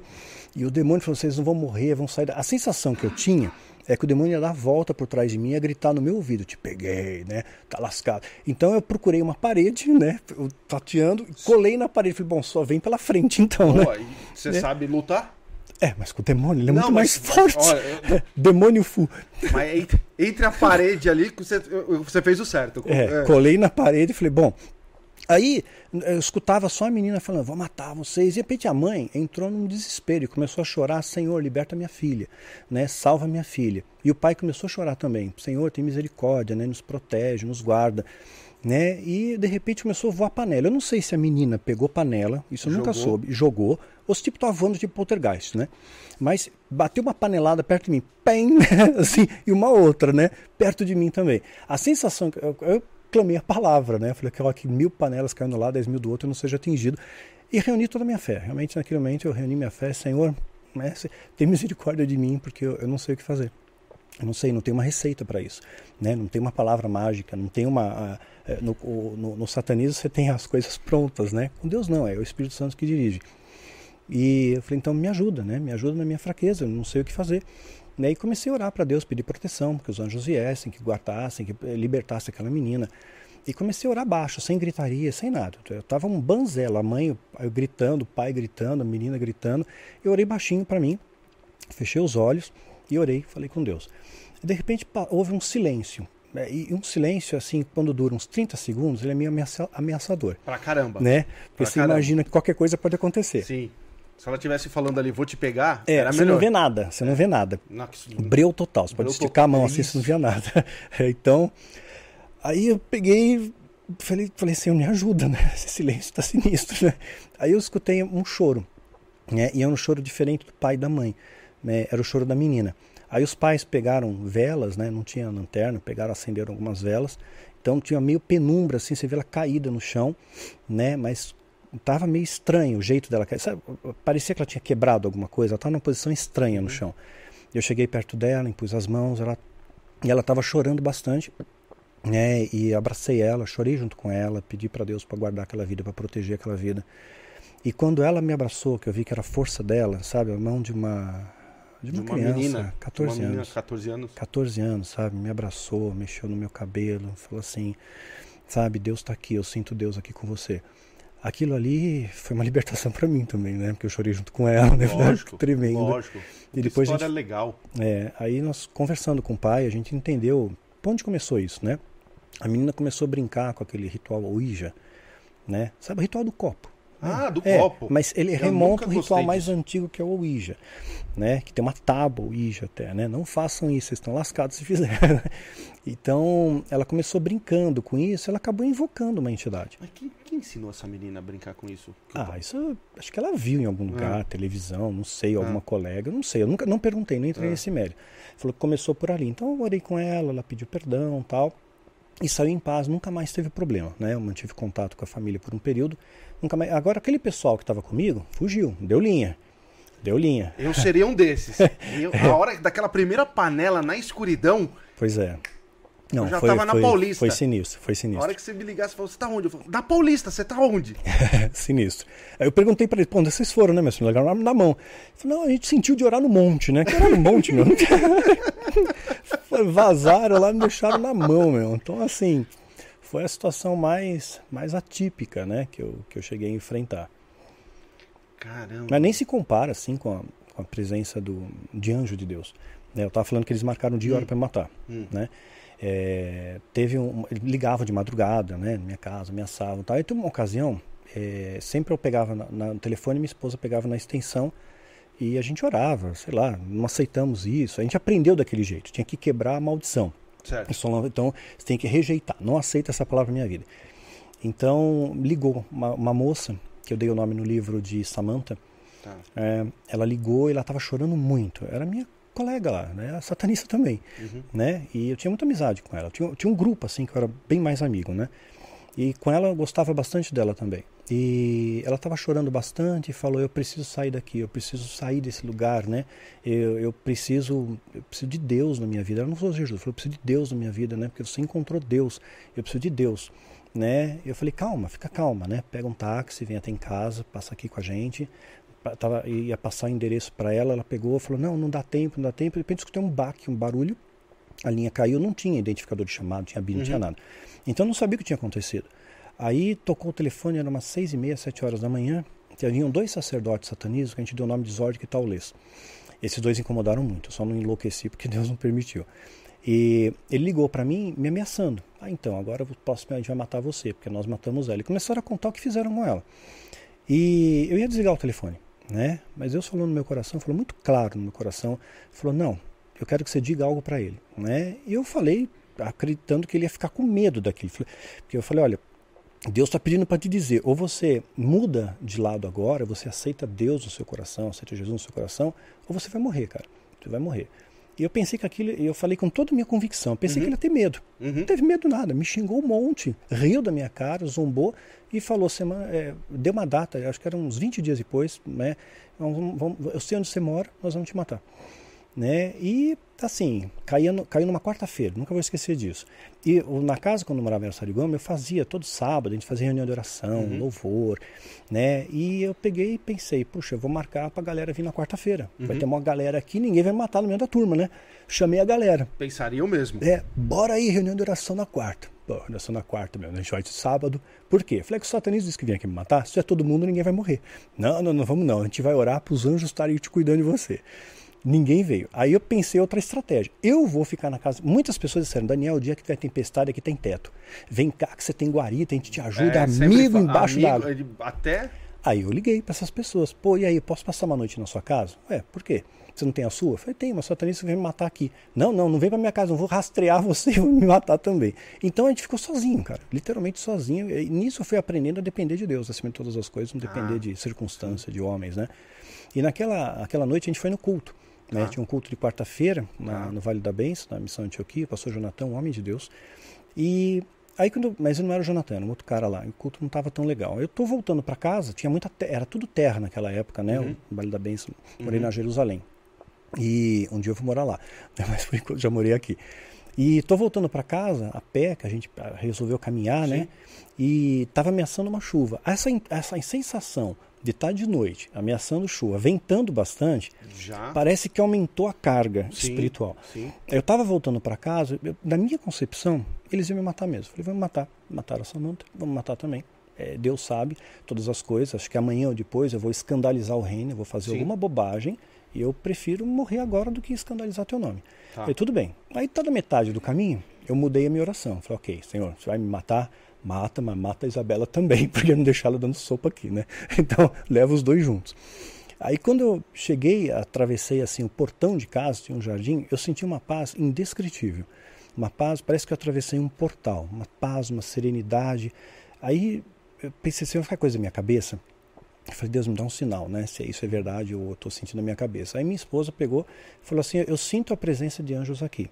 Né? Mas ela não falou que ela não viu. Eu Tá. só sinto a presença. só- Isso. Sinto a presença. Aí eu falei, tá bom, Deus, eu acredito, mas eu preciso ver. Eu preciso ver para crer, né? Eu- nesse momento eu preciso ver, né?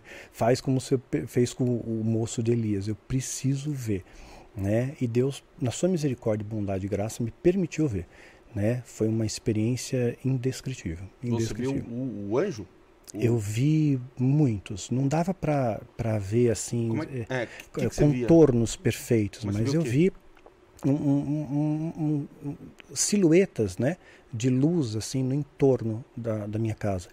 Foi uma, uma experiência e um- uma energia muito forte, bonita, gostosa. Senti muita paz com aquilo, né? E foi um átomo de segundo, né? Foi uma coisa rápida, mas aquilo, puxa, obrigado. Eu falei, Deus, ok, mas aqueles caras, né? Deus falou para mim muito claro, eles não vão mais existir. Eu prometi que eu ia acabar, eu ia matar eles. Então, quer dizer, manda o anjo da morte, né? Como mandou para o Egito. É, Salmo 74 fala anjos portadores de males.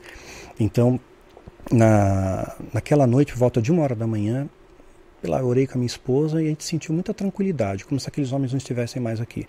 Pela manhã, eu liguei para um amigo meu, que é da, da polícia de trânsito, Uhum. né? Falei, escuta, eu sabia o nome verdadeiro deles, Tá, sei o tipo de carro que eles gostavam, sei Tá. o bairro que eles estavam, tá. né?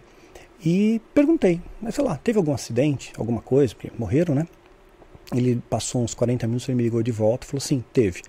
Deu os nomes, o carro, né? Bateu, era um carro importado, os airbags não funcionaram, os, do- os dois morreram. Eu tenho a cópia desse documento até hoje. Não está no quadro, está numa gaveta. Está numa gaveta. É uma pedra memorial para mim, para eu nunca mais esquecer. Deus me livrou e me livrar tantas quantas vezes forem necessárias.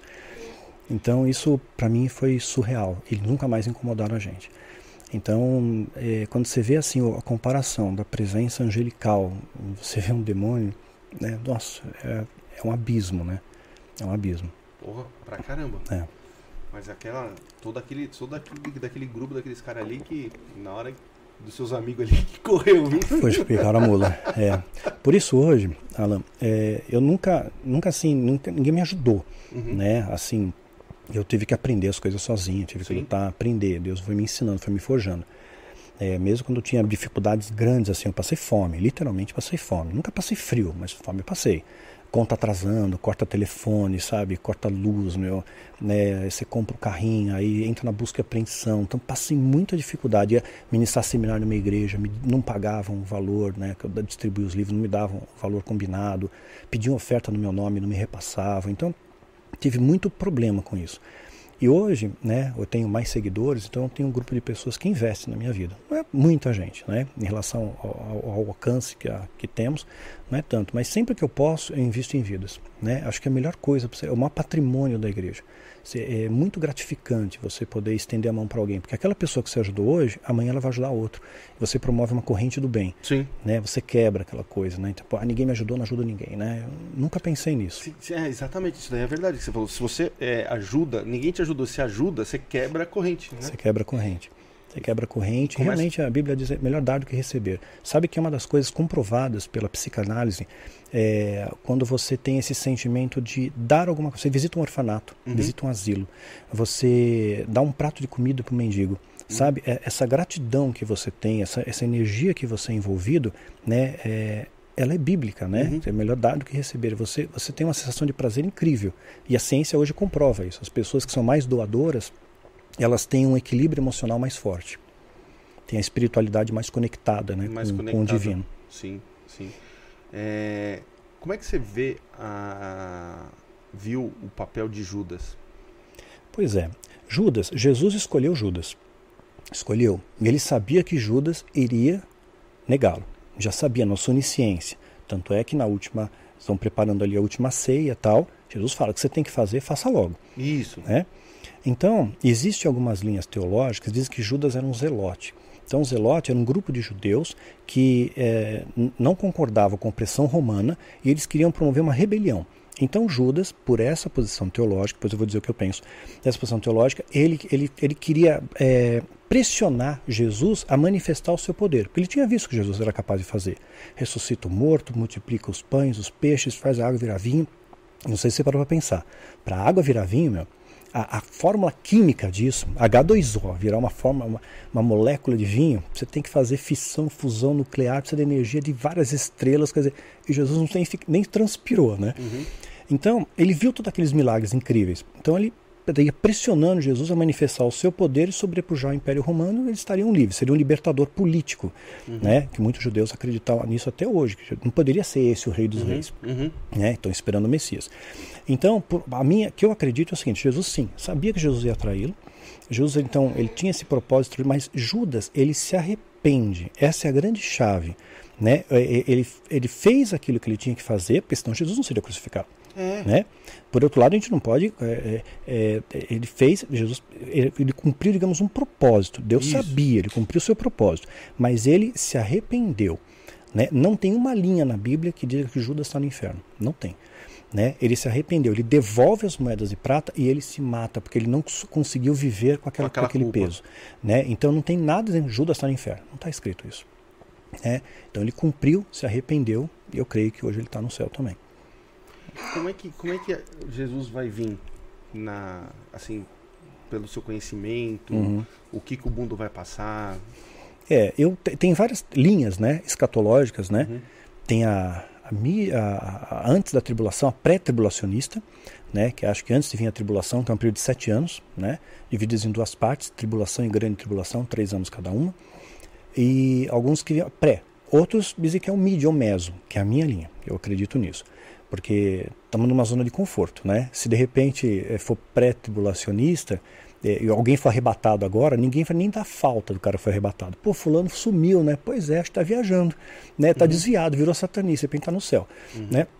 Então, ah, eu creio que a igreja vai passar por uma etapa da tribulação, sim, precisa passar, né, para provar a fé, para lapidar a sua fé, e depois vem a grande tribulação. Então, eu acredito que Jesus vem buscar nesse inteirinho, porque a Bíblia está muitos elementos para fundamentar que Jesus vem buscar o seu povo no meio da tribulação.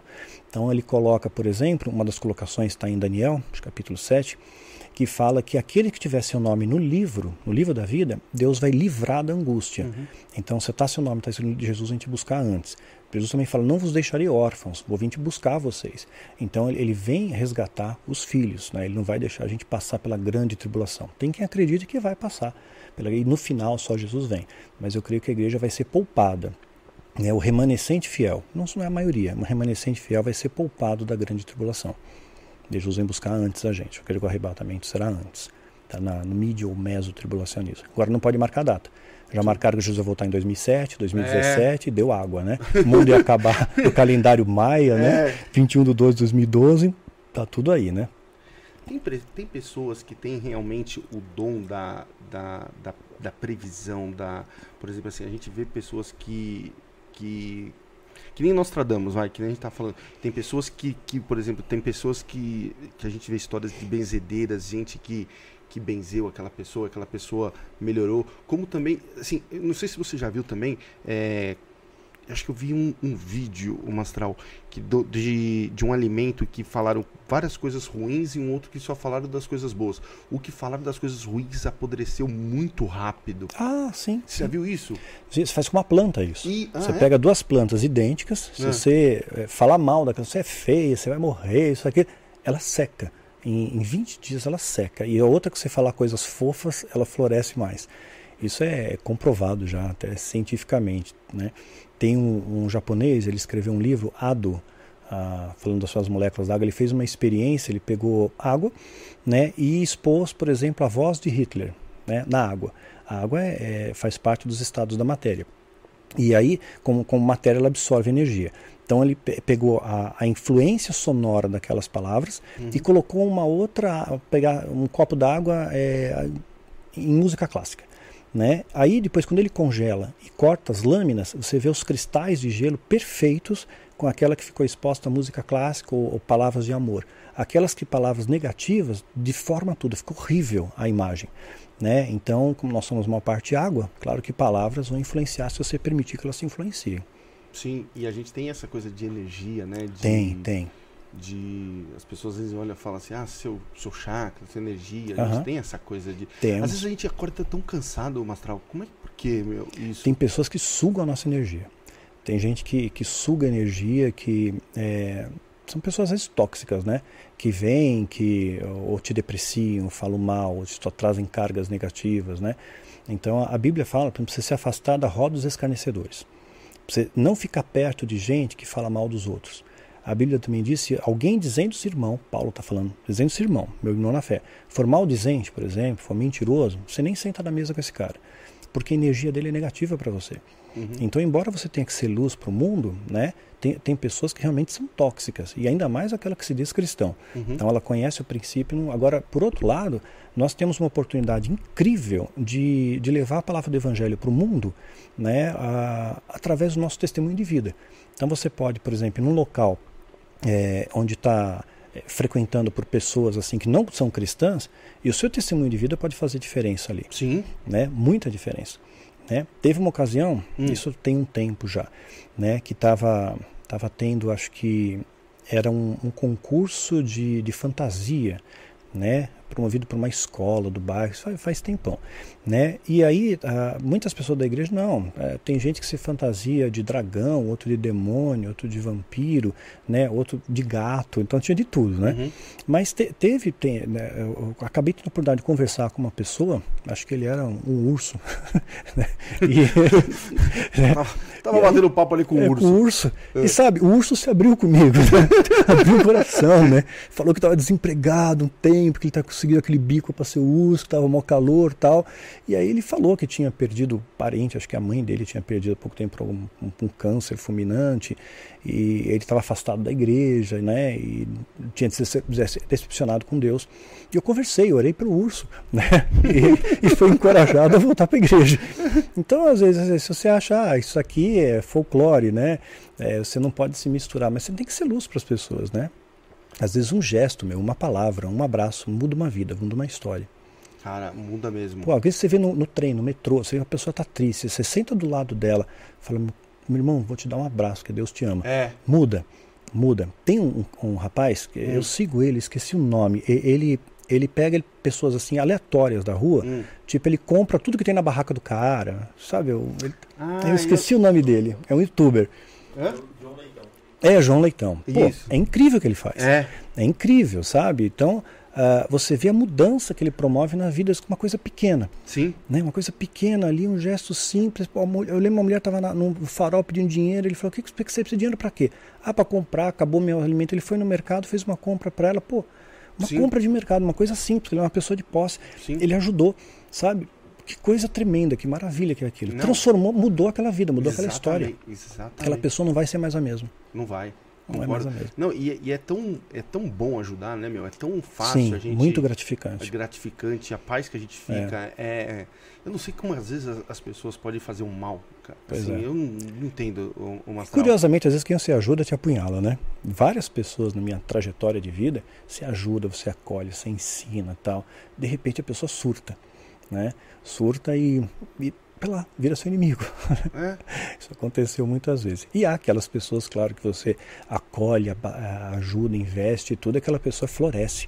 Hoje eu tenho um grupo né, de estudos, uhum. né? Sou líder do Ministério. Como é, como é que os seus grupos de estudos? Conta aí. Então, foi um sonho que Deus me deu. Eu sempre imaginei da gente viver, nem que fosse uma centelha da igreja primitiva. Hum. Sabe, se um passa necessidade, todo mundo se mobiliza e ajuda aquela pessoa. Uhum. Sabe? Então, imagina como seria uma igreja isso. Lembra que uma vez eu fui pregar numa igreja?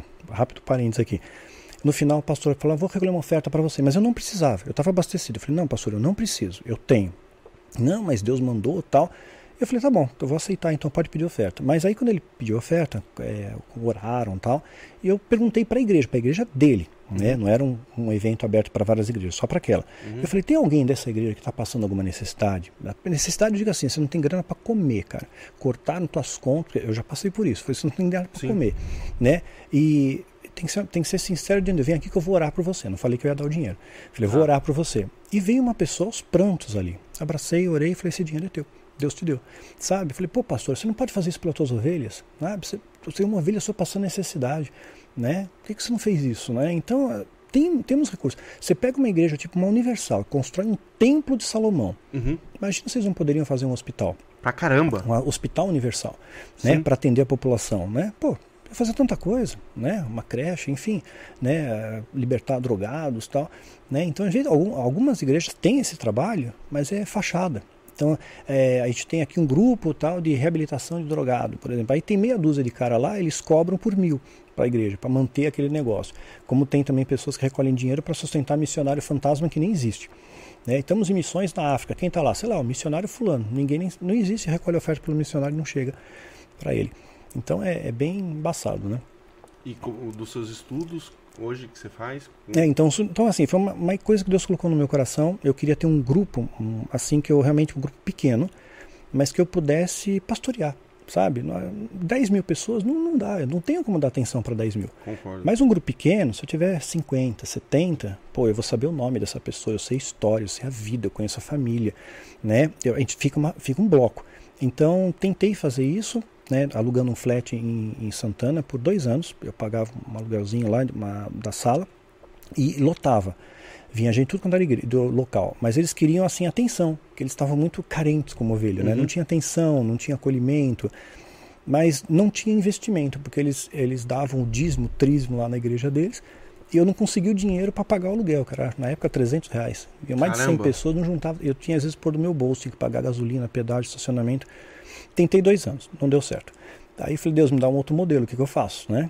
É, e aí eu comecei nesse modelo virtual. Então hoje eu tenho ovelhas no mundo inteiro.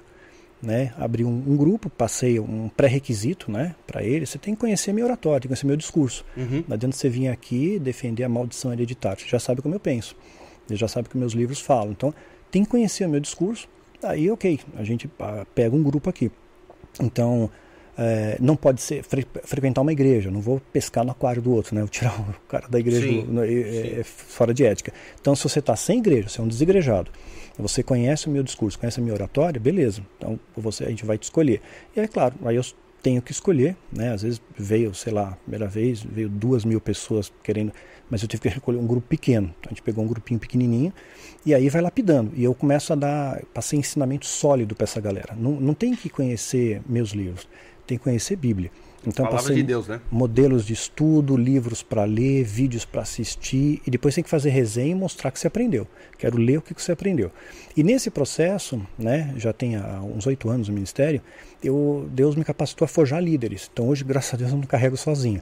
Hoje eu tenho uns líderes, né, tenho mais, mais de 20 líderes que aprenderam, que são ungidos por Deus, que conhecem a palavra de Deus e eles me ajudam a dar aula nas células. Então a gente tem células e vários líderes dão aula nessa célula, a gente acompanha os grupos.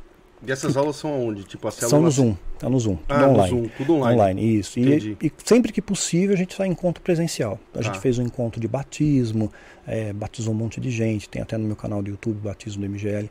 Então, e encontro de comunhão. Então, claro, tem palavra, tem louvor, mas tem karaokê, tem fliperama, né? Não, tem que tem ter, churrasco tem que ter diversão também, tem né? diversão, é um momento de comunhão, né? E é muito legal, né? Então a gente se diverte bastante e hoje virou uma grande família, virou um bloco.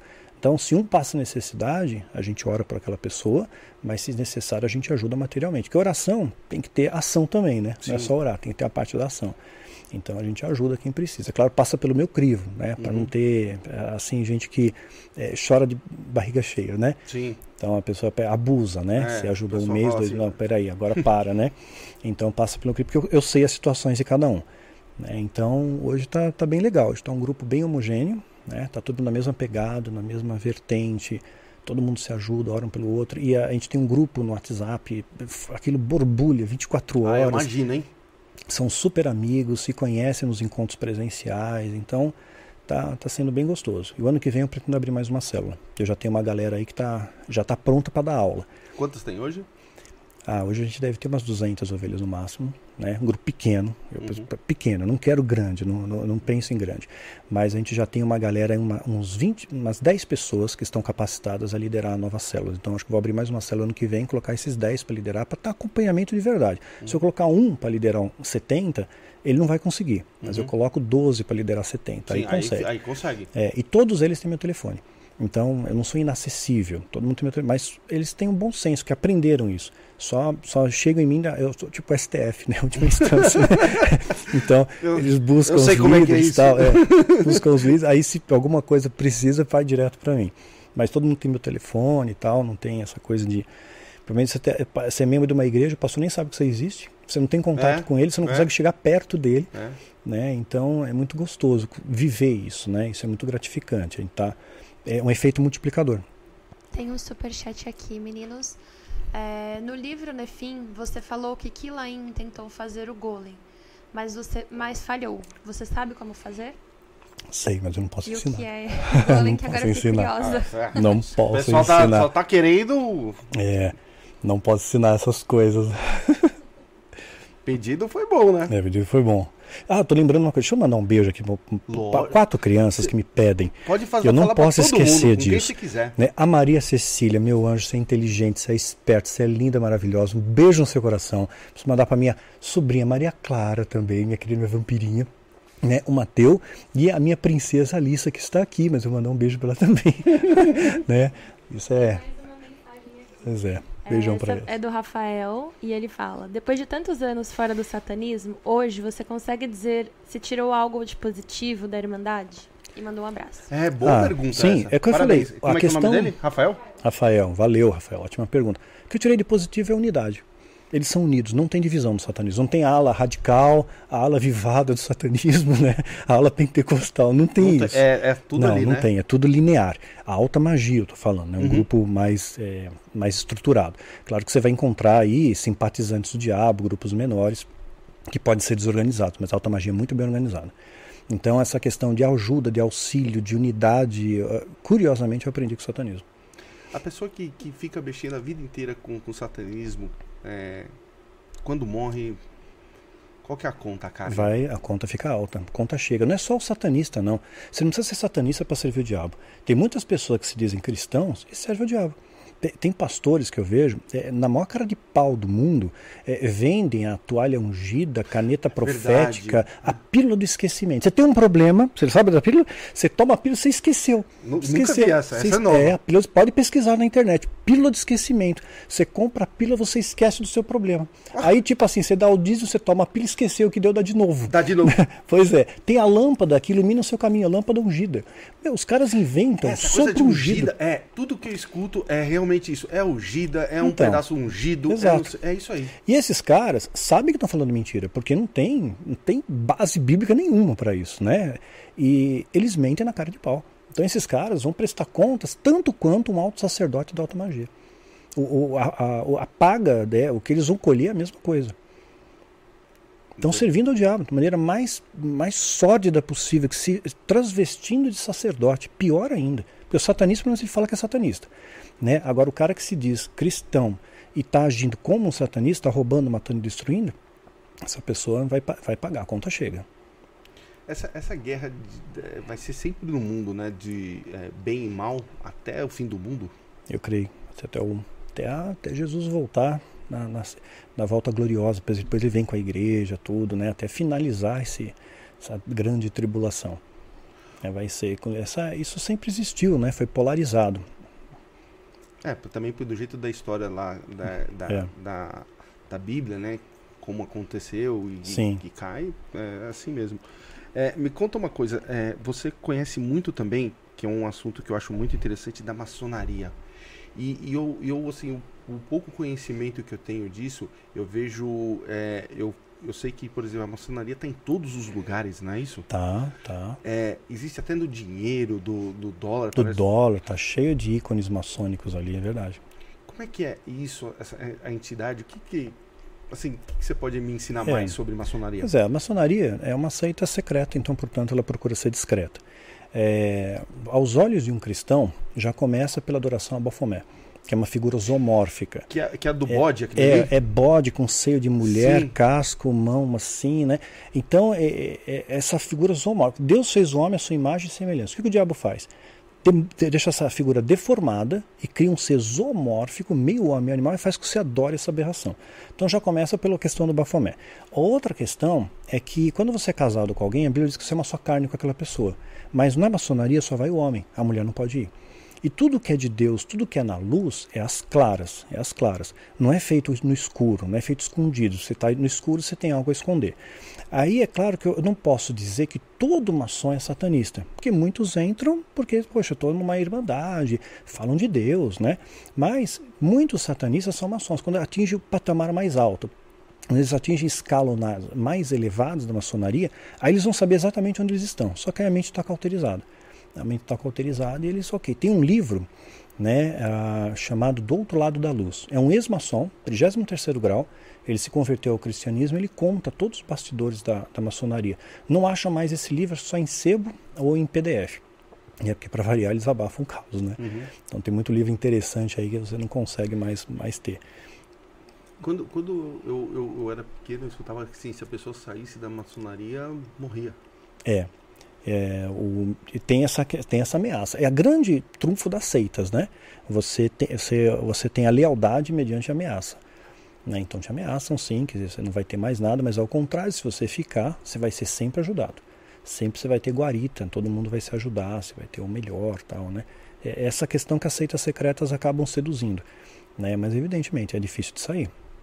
Não é assim, hoje eu vim pedir a conta aqui, É. tchau, né? Ó, tô dando tchau. É, tá, tem é, Rosa Cruz, Illuminati, não, né, Wicca, você, você, não, você escalonou, você não pode mais sair.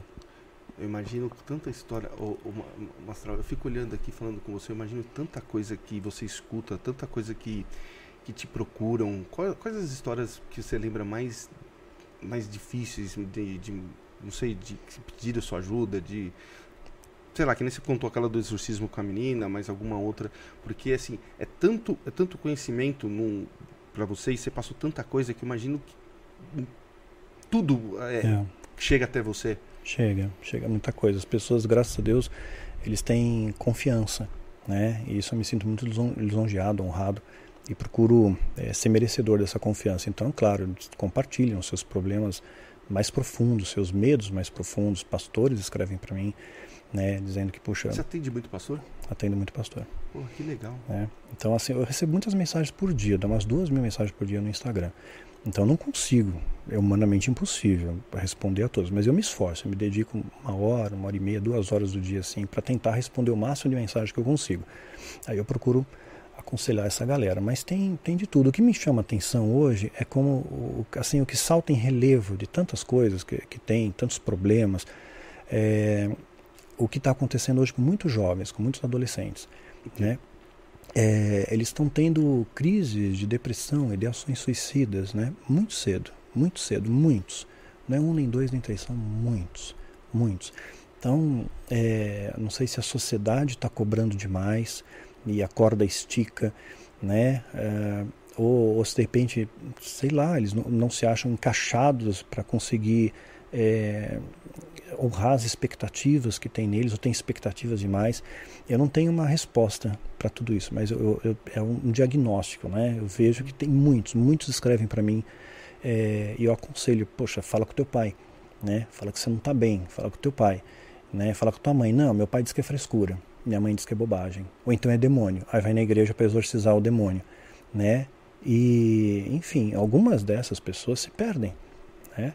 Os pais acabam perdendo, né? Porque às vezes fazem uma leitura errada, né? Fizeram uma leitura errada, acharam que é demônio. Em outros casos acontece porque acontece, né? Que Deus sabe e a gente não sabe.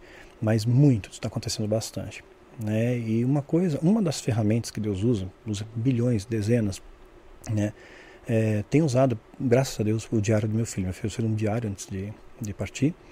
É, depois a minha esposa escreveu também nesse diário para acrescentar a posição de mãe, a posição de médica que ela foi. Eu coloquei meu ponto de vista como pai teólogo, né? Um pastor. Então a gente fez um, um livrinho para baixar grátis no, no meu portal, danielmastral.com.br. E as pessoas têm lido, e graças a Deus, muitos têm buscado ajuda, buscado auxílio. Porque é, nem tudo é só espiritual. As pessoas acham que qualquer coisa é espiritual. Tem uma dor de cabeça é espiritual, né? É, o pastor vai orar. E aí, se a pessoa não foi curada da dor de cabeça, ou não foi curada do câncer, por uhum, exemplo, uhum. a culpa é dela, uhum. porque ela não teve fé. Uhum. Ou ela tem legalidade, ela tem brecha, ela tem demônio.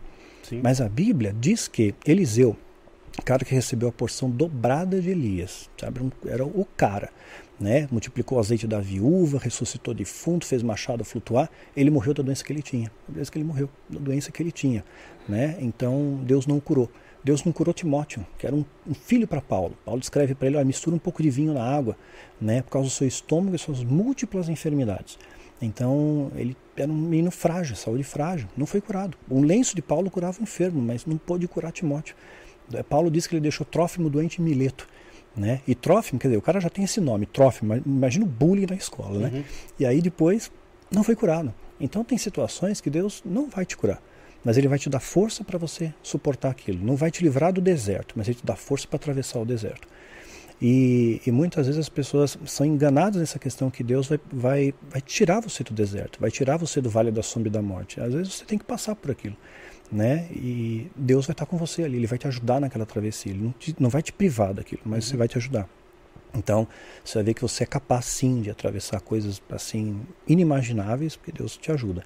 E eu vejo hoje muitos jovens perdidos que está faltando essa base, que Deus ama, que Deus ajuda muitos homossexuais, muitos homoafetivos, perdão. Sim. Muitos, mas muitos, que destruídos pela igreja, que estão pensando em se matar, em tirar a vida, porque a igreja que devia ser um celeiro de amor está condenando para o inferno. Ela julga, sentencia e condena. Né? Está parecendo Inquisição. Né? Então, é muita gente assim. Né? Então, isso me corta o coração. Você vê que, poxa, é, é umas pessoas estão sendo mal orientadas. Né? Então, eu procuro dar essa orientação. Olha, nem tudo é demônio, às vezes é doença, vai procurar um médico. Você quebrou o braço, não é pedir o pastor orar pelo seu braço. Você vai no, no ortopedista, você uhum. tem, crente usa óculos, nem sempre Deus vai, né, vai, te dar uma visão perfeita. Depois de 50 você vai usar, meu. Não tem como escapar.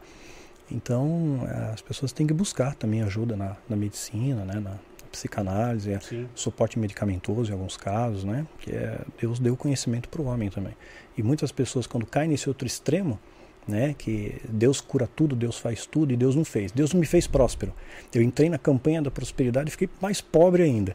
Então Deus não me ama, Deus não me quer. Então é, é muita desses conflitos, né? Porque não conheceram Bíblia, não são ensinados na palavra de verdade. Que na vida teremos aflições, sim.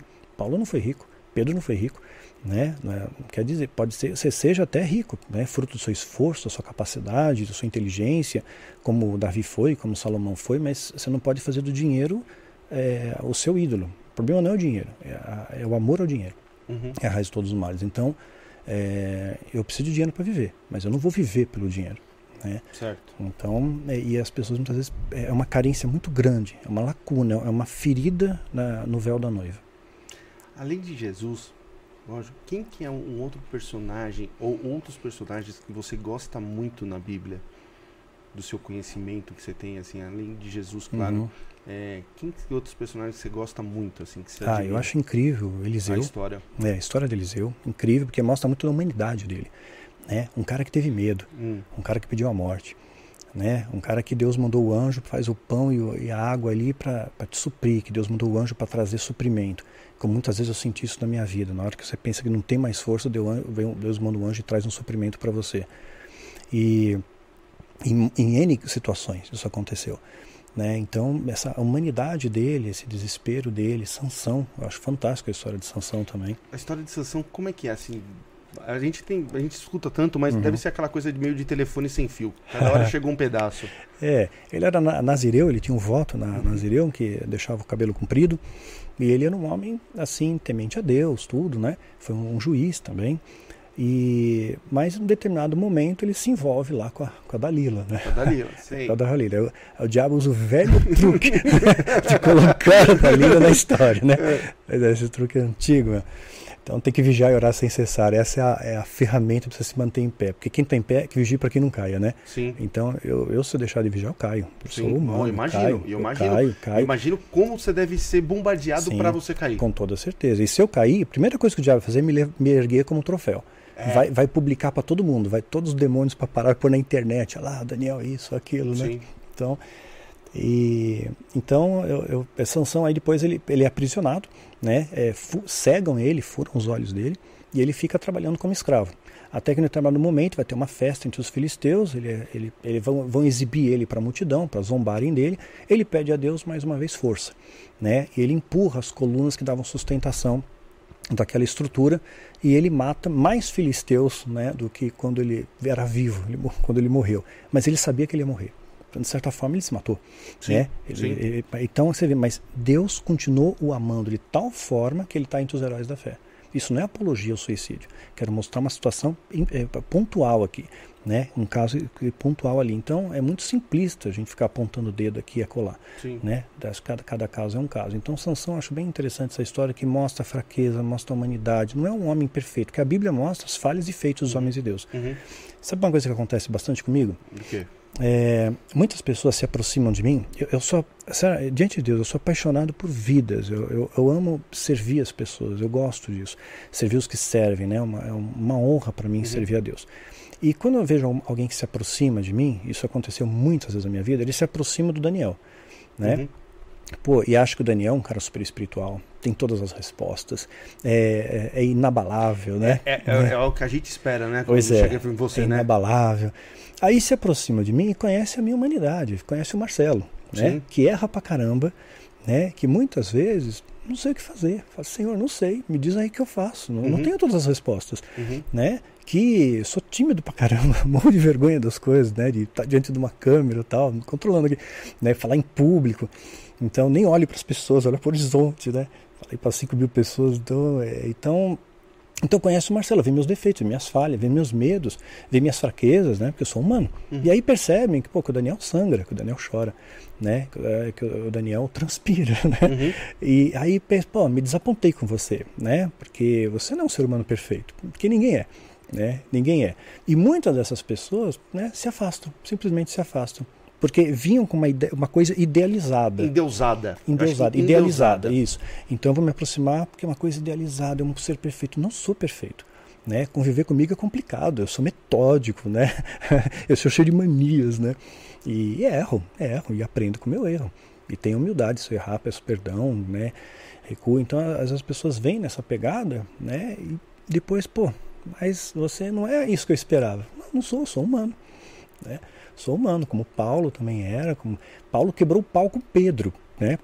São dois ícones da Bíblia, né? duas referências. Eles que tiveram uma briga homérica, Pedro e Por Paulo. quê? Ah, por causa da circuncisão. Uhum. Né? Pedro queria circuncidar porque ele era judeu, Uhum. né? e Paulo dizia que não, que não precisava, que a circuncisão era do coração, era uma coisa espiritual, não precisava ser física. Tá. Né? E Paulo brigou com Barnabé também, quebrou um pau. Eles iam viajar juntos, não viajaram, cada um foi para um lado. Foi, a Bíblia diz que foi uma briga, tipo assim, não pequena, né? foi uma briga grande, era uma briga homérica. E dois homens de Deus, dois apóstolos, porque é, a polêmica girou em torno de Marcos, né? Que a Barnabé queria levar Marcos para uma viagem missionária e anteriormente Marcos deu para trás. Aí ele queria vir de novo, Paulo não quis. E ele não gostava desse Marcos. Aí a, a história vai tendo um desdobramento que chega um dado determinado momento que Paulo fica preso, está na prisão junto com Marcos. Aí os dois estão juntos na cela, ficaram amigos. E, e no final da vida, Paulo manda trazer Marcos para ele. Falou: olha, todo mundo me desamparou aqui. É, todo mundo, só Lucas está comigo, traz Marcos para mim aqui de volta, que eu quero ele junto comigo aqui. Então, é humano, né? É, não, a gente não acerta sempre, a gente erra. Eu acho- perguntinhas aqui, com licença. Uma, o pessoal na fila está perguntando o que é o portal 1111. E a outra seria uma dúvida minha sobre horóscopo. O que você acredita, até que ponto Uhum. é real, enfim, Tá. astro- astrologia, no Tá. caso. Eu tenho um vídeo meu no meu canal que explica melhor, né? Não dá para esgotar o tema aqui em pouco tempo. É chamado Signos do Zodíaco. Mas sim, os astros têm uma, uma influência energética no nosso planeta, assim como a Lua. A Sim. Lua influencia nas marés. As marés. né? Nós Isso. somos mais água, nós temos uma influência também. Comprovadamente, crimes mais hediondos ocorrem em noites de lua cheia. Então tem sim uma Sério influência. Sim, é- foi ter estudos já sobre isso, Caraca. né? Então, as pessoas já estão meio tendenciosas a isso, acho que potencializa, Tá. né? Então, tem influência sim, tem influência energética no nosso biocampo, né? Ah, Tem as fotos Kirlian aí que já mostram que esse biocampo existe, você fotografa né, o seu campo eletromagnético Ah. em torno, porque você produz energia, energia térmica, cinética, sim. acústica, e você produz uma energia eletromagnética também. E aí, co- como é que é essa foto? Desculpa o nome? Kirlian, Ah. Kirlian, efeito Kirlian. Né? Eles conseguiram descobrir um equipamento capaz de fotografar né, esse campo eletromagnético no entorno das pessoas e tem todo ser vivo, as plantas também têm. Né? As plantas também possuem. Entendi. E qual que é a outra pergunta do portal? E é o portal 1111. 1111, é latitude e longitude, né? para calcular o cruzamento de linhas de lei, mas eu não consigo explicar isso em detalhes. Tem que ver um vídeo meu que eu explico melhor isso. É, o lado oculto dos chakras, na verdade é uma série. Aí eu explico melhor o funcionamento dessas linhas de lei, que elas estão bem alinhadas é, onde tem essas construções piramidais, por exemplo. Né? Tem no Egito pirâmide, Uhum. mas no Camboja tem pirâmide, né? Ah, Maia, Inca, Azteca. Quem ensinou esses caras a fazer a forma piramidal? Eu ia te perguntar isso. E como é que aquelas pedras tão pesadas Pois é, naquele tempo, Toneladas. né? tonelada que hoje a gente, hoje para colocar, a gente teria, assim, a gente tem a tecnologia, as coisas, mas como é que, como é que é isso, Pois Mastral? é, é um dos grandes mistérios, né? Segundo o satanismo, eles dizem que foram entidades demoníacas que deram segredos, né? Ensinaram segredos aos egípcios para, através de rituais, conseguirem é, movi- movimentar a matéria, né? No sentido como se fosse é, o efeito daquele, caramba, daquele trem que flutua. Ah, tá. Esqueci o sim, termo. Sim, sim, é, sim. é isso, Tá. né? E você consegue tornar a matéria mais leve através de um supercondutor. Entendi.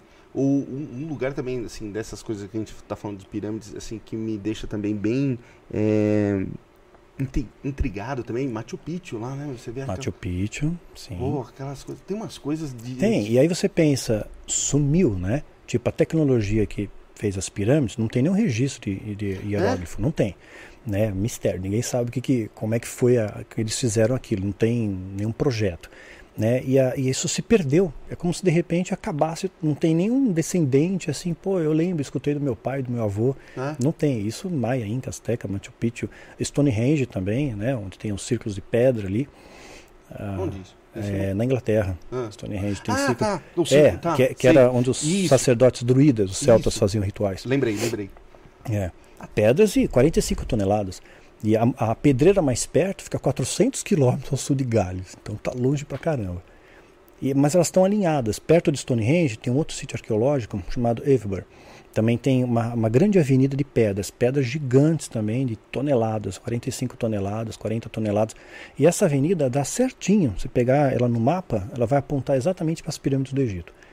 Então é muito louco como as coisas se concatenam. É, as- as- é, se encaixa, né? Se encaixa. Brasília mesmo. Brasília foi feita Hum. dentro, é, é, fazendo um espelhamento de uma cidade do Antigo Egito, Aquetaton. Igualzinha, né? Mesmo, idêntica à cidade de Aquetaton. Né, o plano, né, tudo, é, é- a gente hoje interpreta como avião, mas seria um pássaro com asas, né? Tá. E Brasília está cheia de coisas que remetem ao Egito também. Tem muita coisa que remete ao Egito. O quê? Nossa, um monte de forma piramidal e também a captação de energia cósmica e telúrica. Você vê as conchas do Congresso, uma para cima, uma para baixo, são captadores de energia dentro do projeto arquitetônico de energia cósmica e telúrica. E Niemeyer, quando ele fez Brasília, ele fez outros projetos também. Sim. Ele fez o Museu do Olho em Curitiba, né? O olho está olhando para Brasília. Tem um, ah, um memorial a Niemeyer na Ponta da Praia, né, em Santos. Também tem uma seta lá, aponta para Brasília. O Memorial da América Latina tem uma mãozinha lá, tá apontando para Brasília. Então ele fez tudo co- concatenando para apontar Brasília ali. É bem, bem interessante. Atlântica existiu mesmo? Eu creio que existiu sim. Ele deve ter sido. é, o dilúvio deve ter é, extinguido eles. Mas haviam muitas é, civilizações pré-diluvianas que hoje a arqueologia começa a redescobrir que tinham tecnologia muito acima para sua época. Né? Que eles, né, dentre Atlântico. Portanto, Hitler ele perseguiu muito né, esses tesouros de Atlântida, a, a Arca da Aliança, o Santo Grau, porque para ele tudo aquilo remetia a poder, ele queria poder.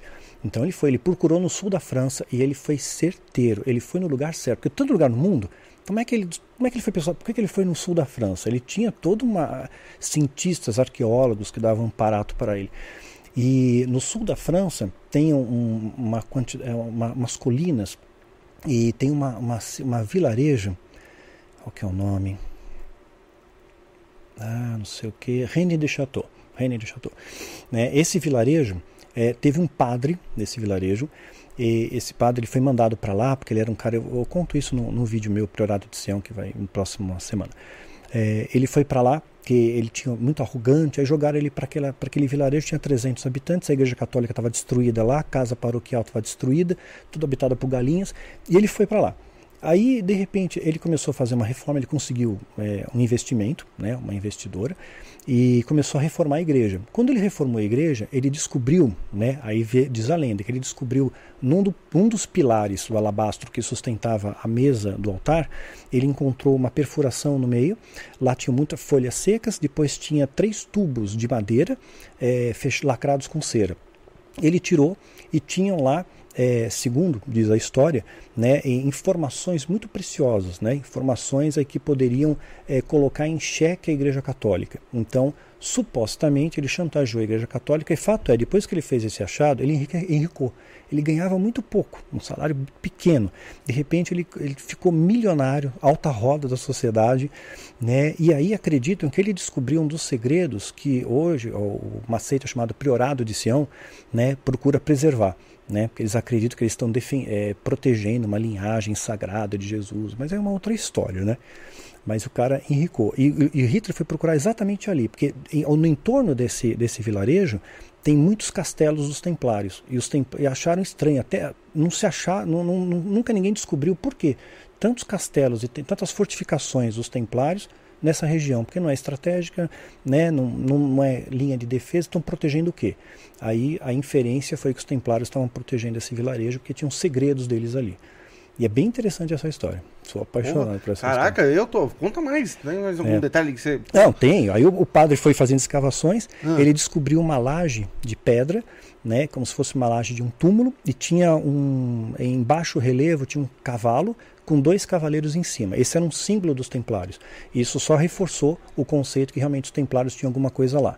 Aí o que acontece? Mais recente, né? Padre enricou e ficou essa suspeita aí, os documentos sumiram, né? Uh, enfim, ninguém achou os documentos uh, que ele supostamente encontrou.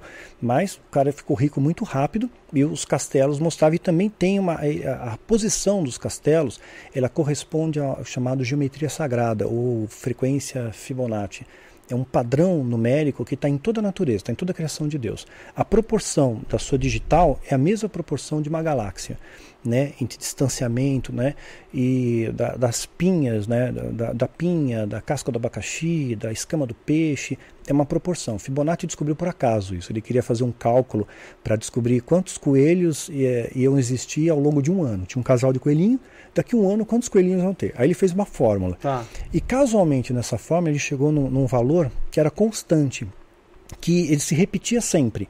Entrava numa dízima periódica, mas era 1,618. Esse valor ficou constante a partir de determinado momento. E aí ele foi observar e viu que, puxa, essa proporção está em toda a natureza, como se Deus colocasse o DNA dele lá. Está em tudo, tudo, tudo, tudo. Está no universo, está na nossa digital, está na proporção entre o queixo e o umbigo, está tudo. Tanto é que Leonardo da Vinci, da Vinci, ele sabia dessa proporção e ele usou a frequência Fibonacci para fazer suas pinturas. Ele fez o clássico Mona Lisa, né? Que ela, você qualquer ângulo que você olhe, ela está olhando para você. Né? Sim. Né? Fez a, a, Santa Ceia, a Última Ceia. Então tudo com proporções. Então é, é uma coisa incrível, né? E, e, a posição desses castelos, né? Geometricamente falando, eles se alinham com essa sequência Fibonacci. Então acharam bem curioso isso e, e Hitler acabou procurando exatamente no sul da França, né? Algum tesouro templário ali. Aí que acontece? Mais recentemente, isso é mais recente. Isso aí tem tem umas duas décadas atrás, pesquisadores, né, imbuídos dessa, saiu um monte de livros sobre esse tema, né? E eles queriam fazer uma escavação na igreja. Hum. Aí passaram equipamentos é, eletromagnéticos, ah. né? E viram que tem objetos enterrados dentro da, do solo da igreja. Só que não pode cavar, porque é patrimônio histórico. Exatamente. então, assim, no mistério fica lá. Mas não dá para vir por, por, pelo lado, compra a casa do lado e vem por baixo. Sabe que pois nem é. os caras lá do, é, do porque é um vilarejo, Central? né? Acho que abala ah, as é construções, é, é muito antiga. Então, assim, foi proibido. Patrimônio histórico não pode mexer. Mas eles descobriram que tem coisa lá, mas ninguém sabe o que. Cara, Muito doido. é, Não, e essas histórias são as melhores, né? Sim, sabe aquele poço de. ah, não sei se a minha pronúncia vai estar correta, a Waxland, é, fica no Canadá. É uma ilha que Ah. tem um poço que ninguém chega no fundo. Não, Tem até um, um documentário na History, Ah. né, que estão tentando chegar no fundo. É um poço que eh, já tem, eh, foi descoberto em 1700, né, e ninguém consegue chegar nesse fundo. Né? Eles vão, vão cavando e de repente tem um sistema de proteção e de repente inunda o poço. Inunda. Aí eles vão cavando, fazem outro, drena a água, encontraram uma manta, isso é história. Encontraram uma manta assim feita de, eh, de casca de coco.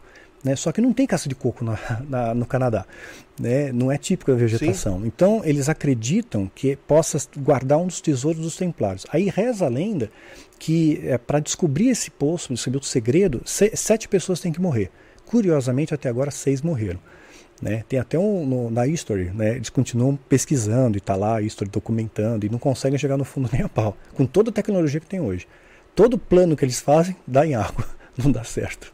Uma, O uma perguntinha aqui, que o pessoal tá bem é, animado aqui na vila, falando sobre adrenocrome. Eles Ah, adrenocrome. é. Adrenocrome é uma espécie de elixir da juventude. Ele teria a capacidade hipotética de retardar o seu envelhecimento ou até mesmo de rejuvenescer. É, curiosamente, nos Estados Unidos existem alguns estudos né, não oficiais que dizem que bolsas de sangue de eh, pessoas jovens podem favorecer pessoas mais idosas a retardar o envelhecimento. E tem gente pagando 5 a 8 mil dólares por uma bolsa de sangue. Isso existe, podem pesquisar na Mas internet. isso, isso não, não- não é que nem aquele. é, que na, na medicina o. Ai, me fugiu o nome, aquele, o cordão umbilical, alguma coisa da, daquele. Ah, é, aí é mais não, o. não é, ai, não é o cordão umbilical. Hã? Não, não é placenta. Não, não, é, não é, não é. É, é uma coisa que se transforma em qualquer órgão, não é isso? Sim, é, sim. tá. Célula tronco. Célula tronco. Célula tronco. Isso. Não, não, não. É sangue mesmo. É. E o adrenocrome tem uma característica curiosa. Isso, essa ideia que o sangue rejuvenesce é antiga. Teve uma, Sim, sim. uma condessa lá em 1700 e bolinha também, que ela contratava s- eh, serviçais e matava para tomar banho de sangue. Então tinha essas, isso aconteceu historicamente. E hoje nos Estados Unidos tem algumas pessoas que acreditam que bolsas de sangue mais jovem podem favorecer os mais velhos. Mas o adrenocrome é mais completo do que isso. É, é, é o- é o sangue extraído de uma pessoa em estado de tensão. Por isso vem adrenocrome, ele vem de adrenalina.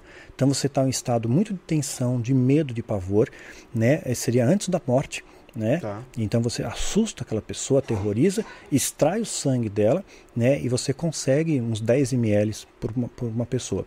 E quanto mais jovem for, melhor vai ser o produto, né? E isso daí eh, seria vendido no mercado paralelo, né? E muitas pessoas que você vê que parece que tem dificuldade para envelhecer. Astral, É. isso tem alguma relação com a cientologia? Ah, não, mas cientologia eles são muito, eles são, digamos assim, clientes, né? São clientes do, adrenocrome. Eu, eu, ah, o, pelo menos o que se dizia, né? É, é, pessoal, Nicolas Cage, ah, John Travolta, Tom Cruise, né? Seriam é tipo tá? usuários do, do adrenocrome. E você, o que você acha da cientologia? Cientologia é uma ideia que, que acreditam que a nossa vida na Terra é oriunda de plantado por outros planetas, por alienígenas. Alienígenas vieram na Terra, plantaram a vida, né? E aí seguiu a, a- ideia, a- seguiu a, a vida na Terra. Então eu não vejo fundamento bíblico para isso. Né? A Hitler acreditava uma coisa parecida. Ele acreditava que ele era descendente de, de Aldebaran, né? Que é uma constelação que tem e alienígenas de Aldebaran vieram para cá. Ele, ele tinha essa raça pura, raça ariana, seria os Sim. puros de Aldebaran, né? Então ele surtou nessa ideia aí. Mas a cientologia tem essa pegada aí de coisa alienígena, que nem o livro de Urântia, né? Também é a mesma pegada. É, a vida na Terra veio alienígena, pois e pronto. Essa, esse daí não é do, do Tom Cruise? Ah, tá. É, Tom Cruise, cientologia. Mas não é só ele não, acho que o John Travolta, o Nicolas Cage também fazem parte. É, entendi. É. E o poder de persuasão deles deve ser muito bom, né? Bom, Porque hein? eles estão pegando gente de, de peso. Sim, sim.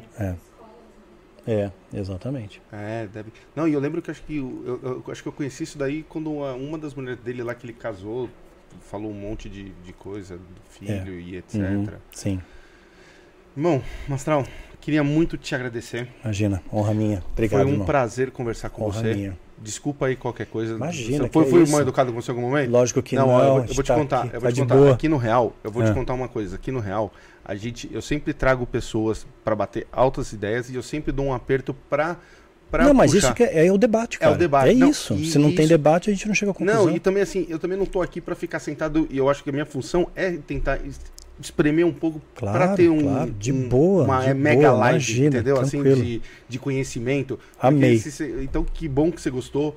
Desculpa qualquer coisa. Imagina, cara. Quero tá de que boa você deixe aí seus contatos aí, Tá o bom. pessoal que, que te segue, Tá bom. Então, galera, cursos. obrigado aí. Acompanha lá a gente no Instagram. É danielmastral.oficial. O É ponto isso. oficial. É, ponto oficial. É isso. No YouTube também, só digitar Daniel Mastral, tem trocentos vídeos lá para vocês assistirem. E aonde a galera E- encontra? Esse livro aqui, História de Mitre, editora Arcádia, né? editorarcadia.com.br, parte 2. Tem que ler a parte 1 para entender. Editora Arcádia agora é minha nova casa, minha nova casa editorial. Todos os meus livros vão ser publicados pela Editora Arcádia, logo está em e-book tudo aí.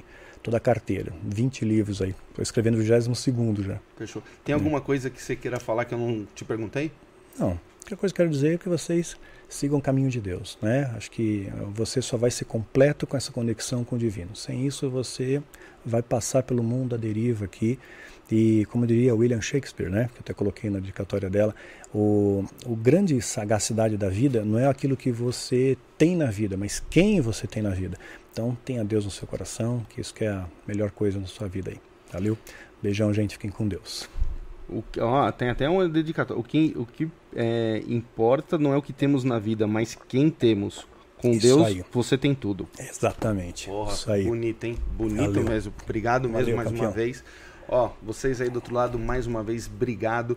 Deixa seu like que nem eu pedi aqui no começo da live, porque foi uma, uma grande live de conhecimento. Então dá seu like, faz esse vídeo chegar no maior número de pessoas, porque a gente tem que Valeu. propagar o conhecimento. Exatamente. Certo? Valeu. É isso aí. Quero muito agradecer a todo mundo, a todos os canais de cortes que estavam aqui. Vocês aí, um bom final de semana a todos. Obrigado e até segunda. Até. Valeu. Maneiro, Alan. Adorei. Gostou?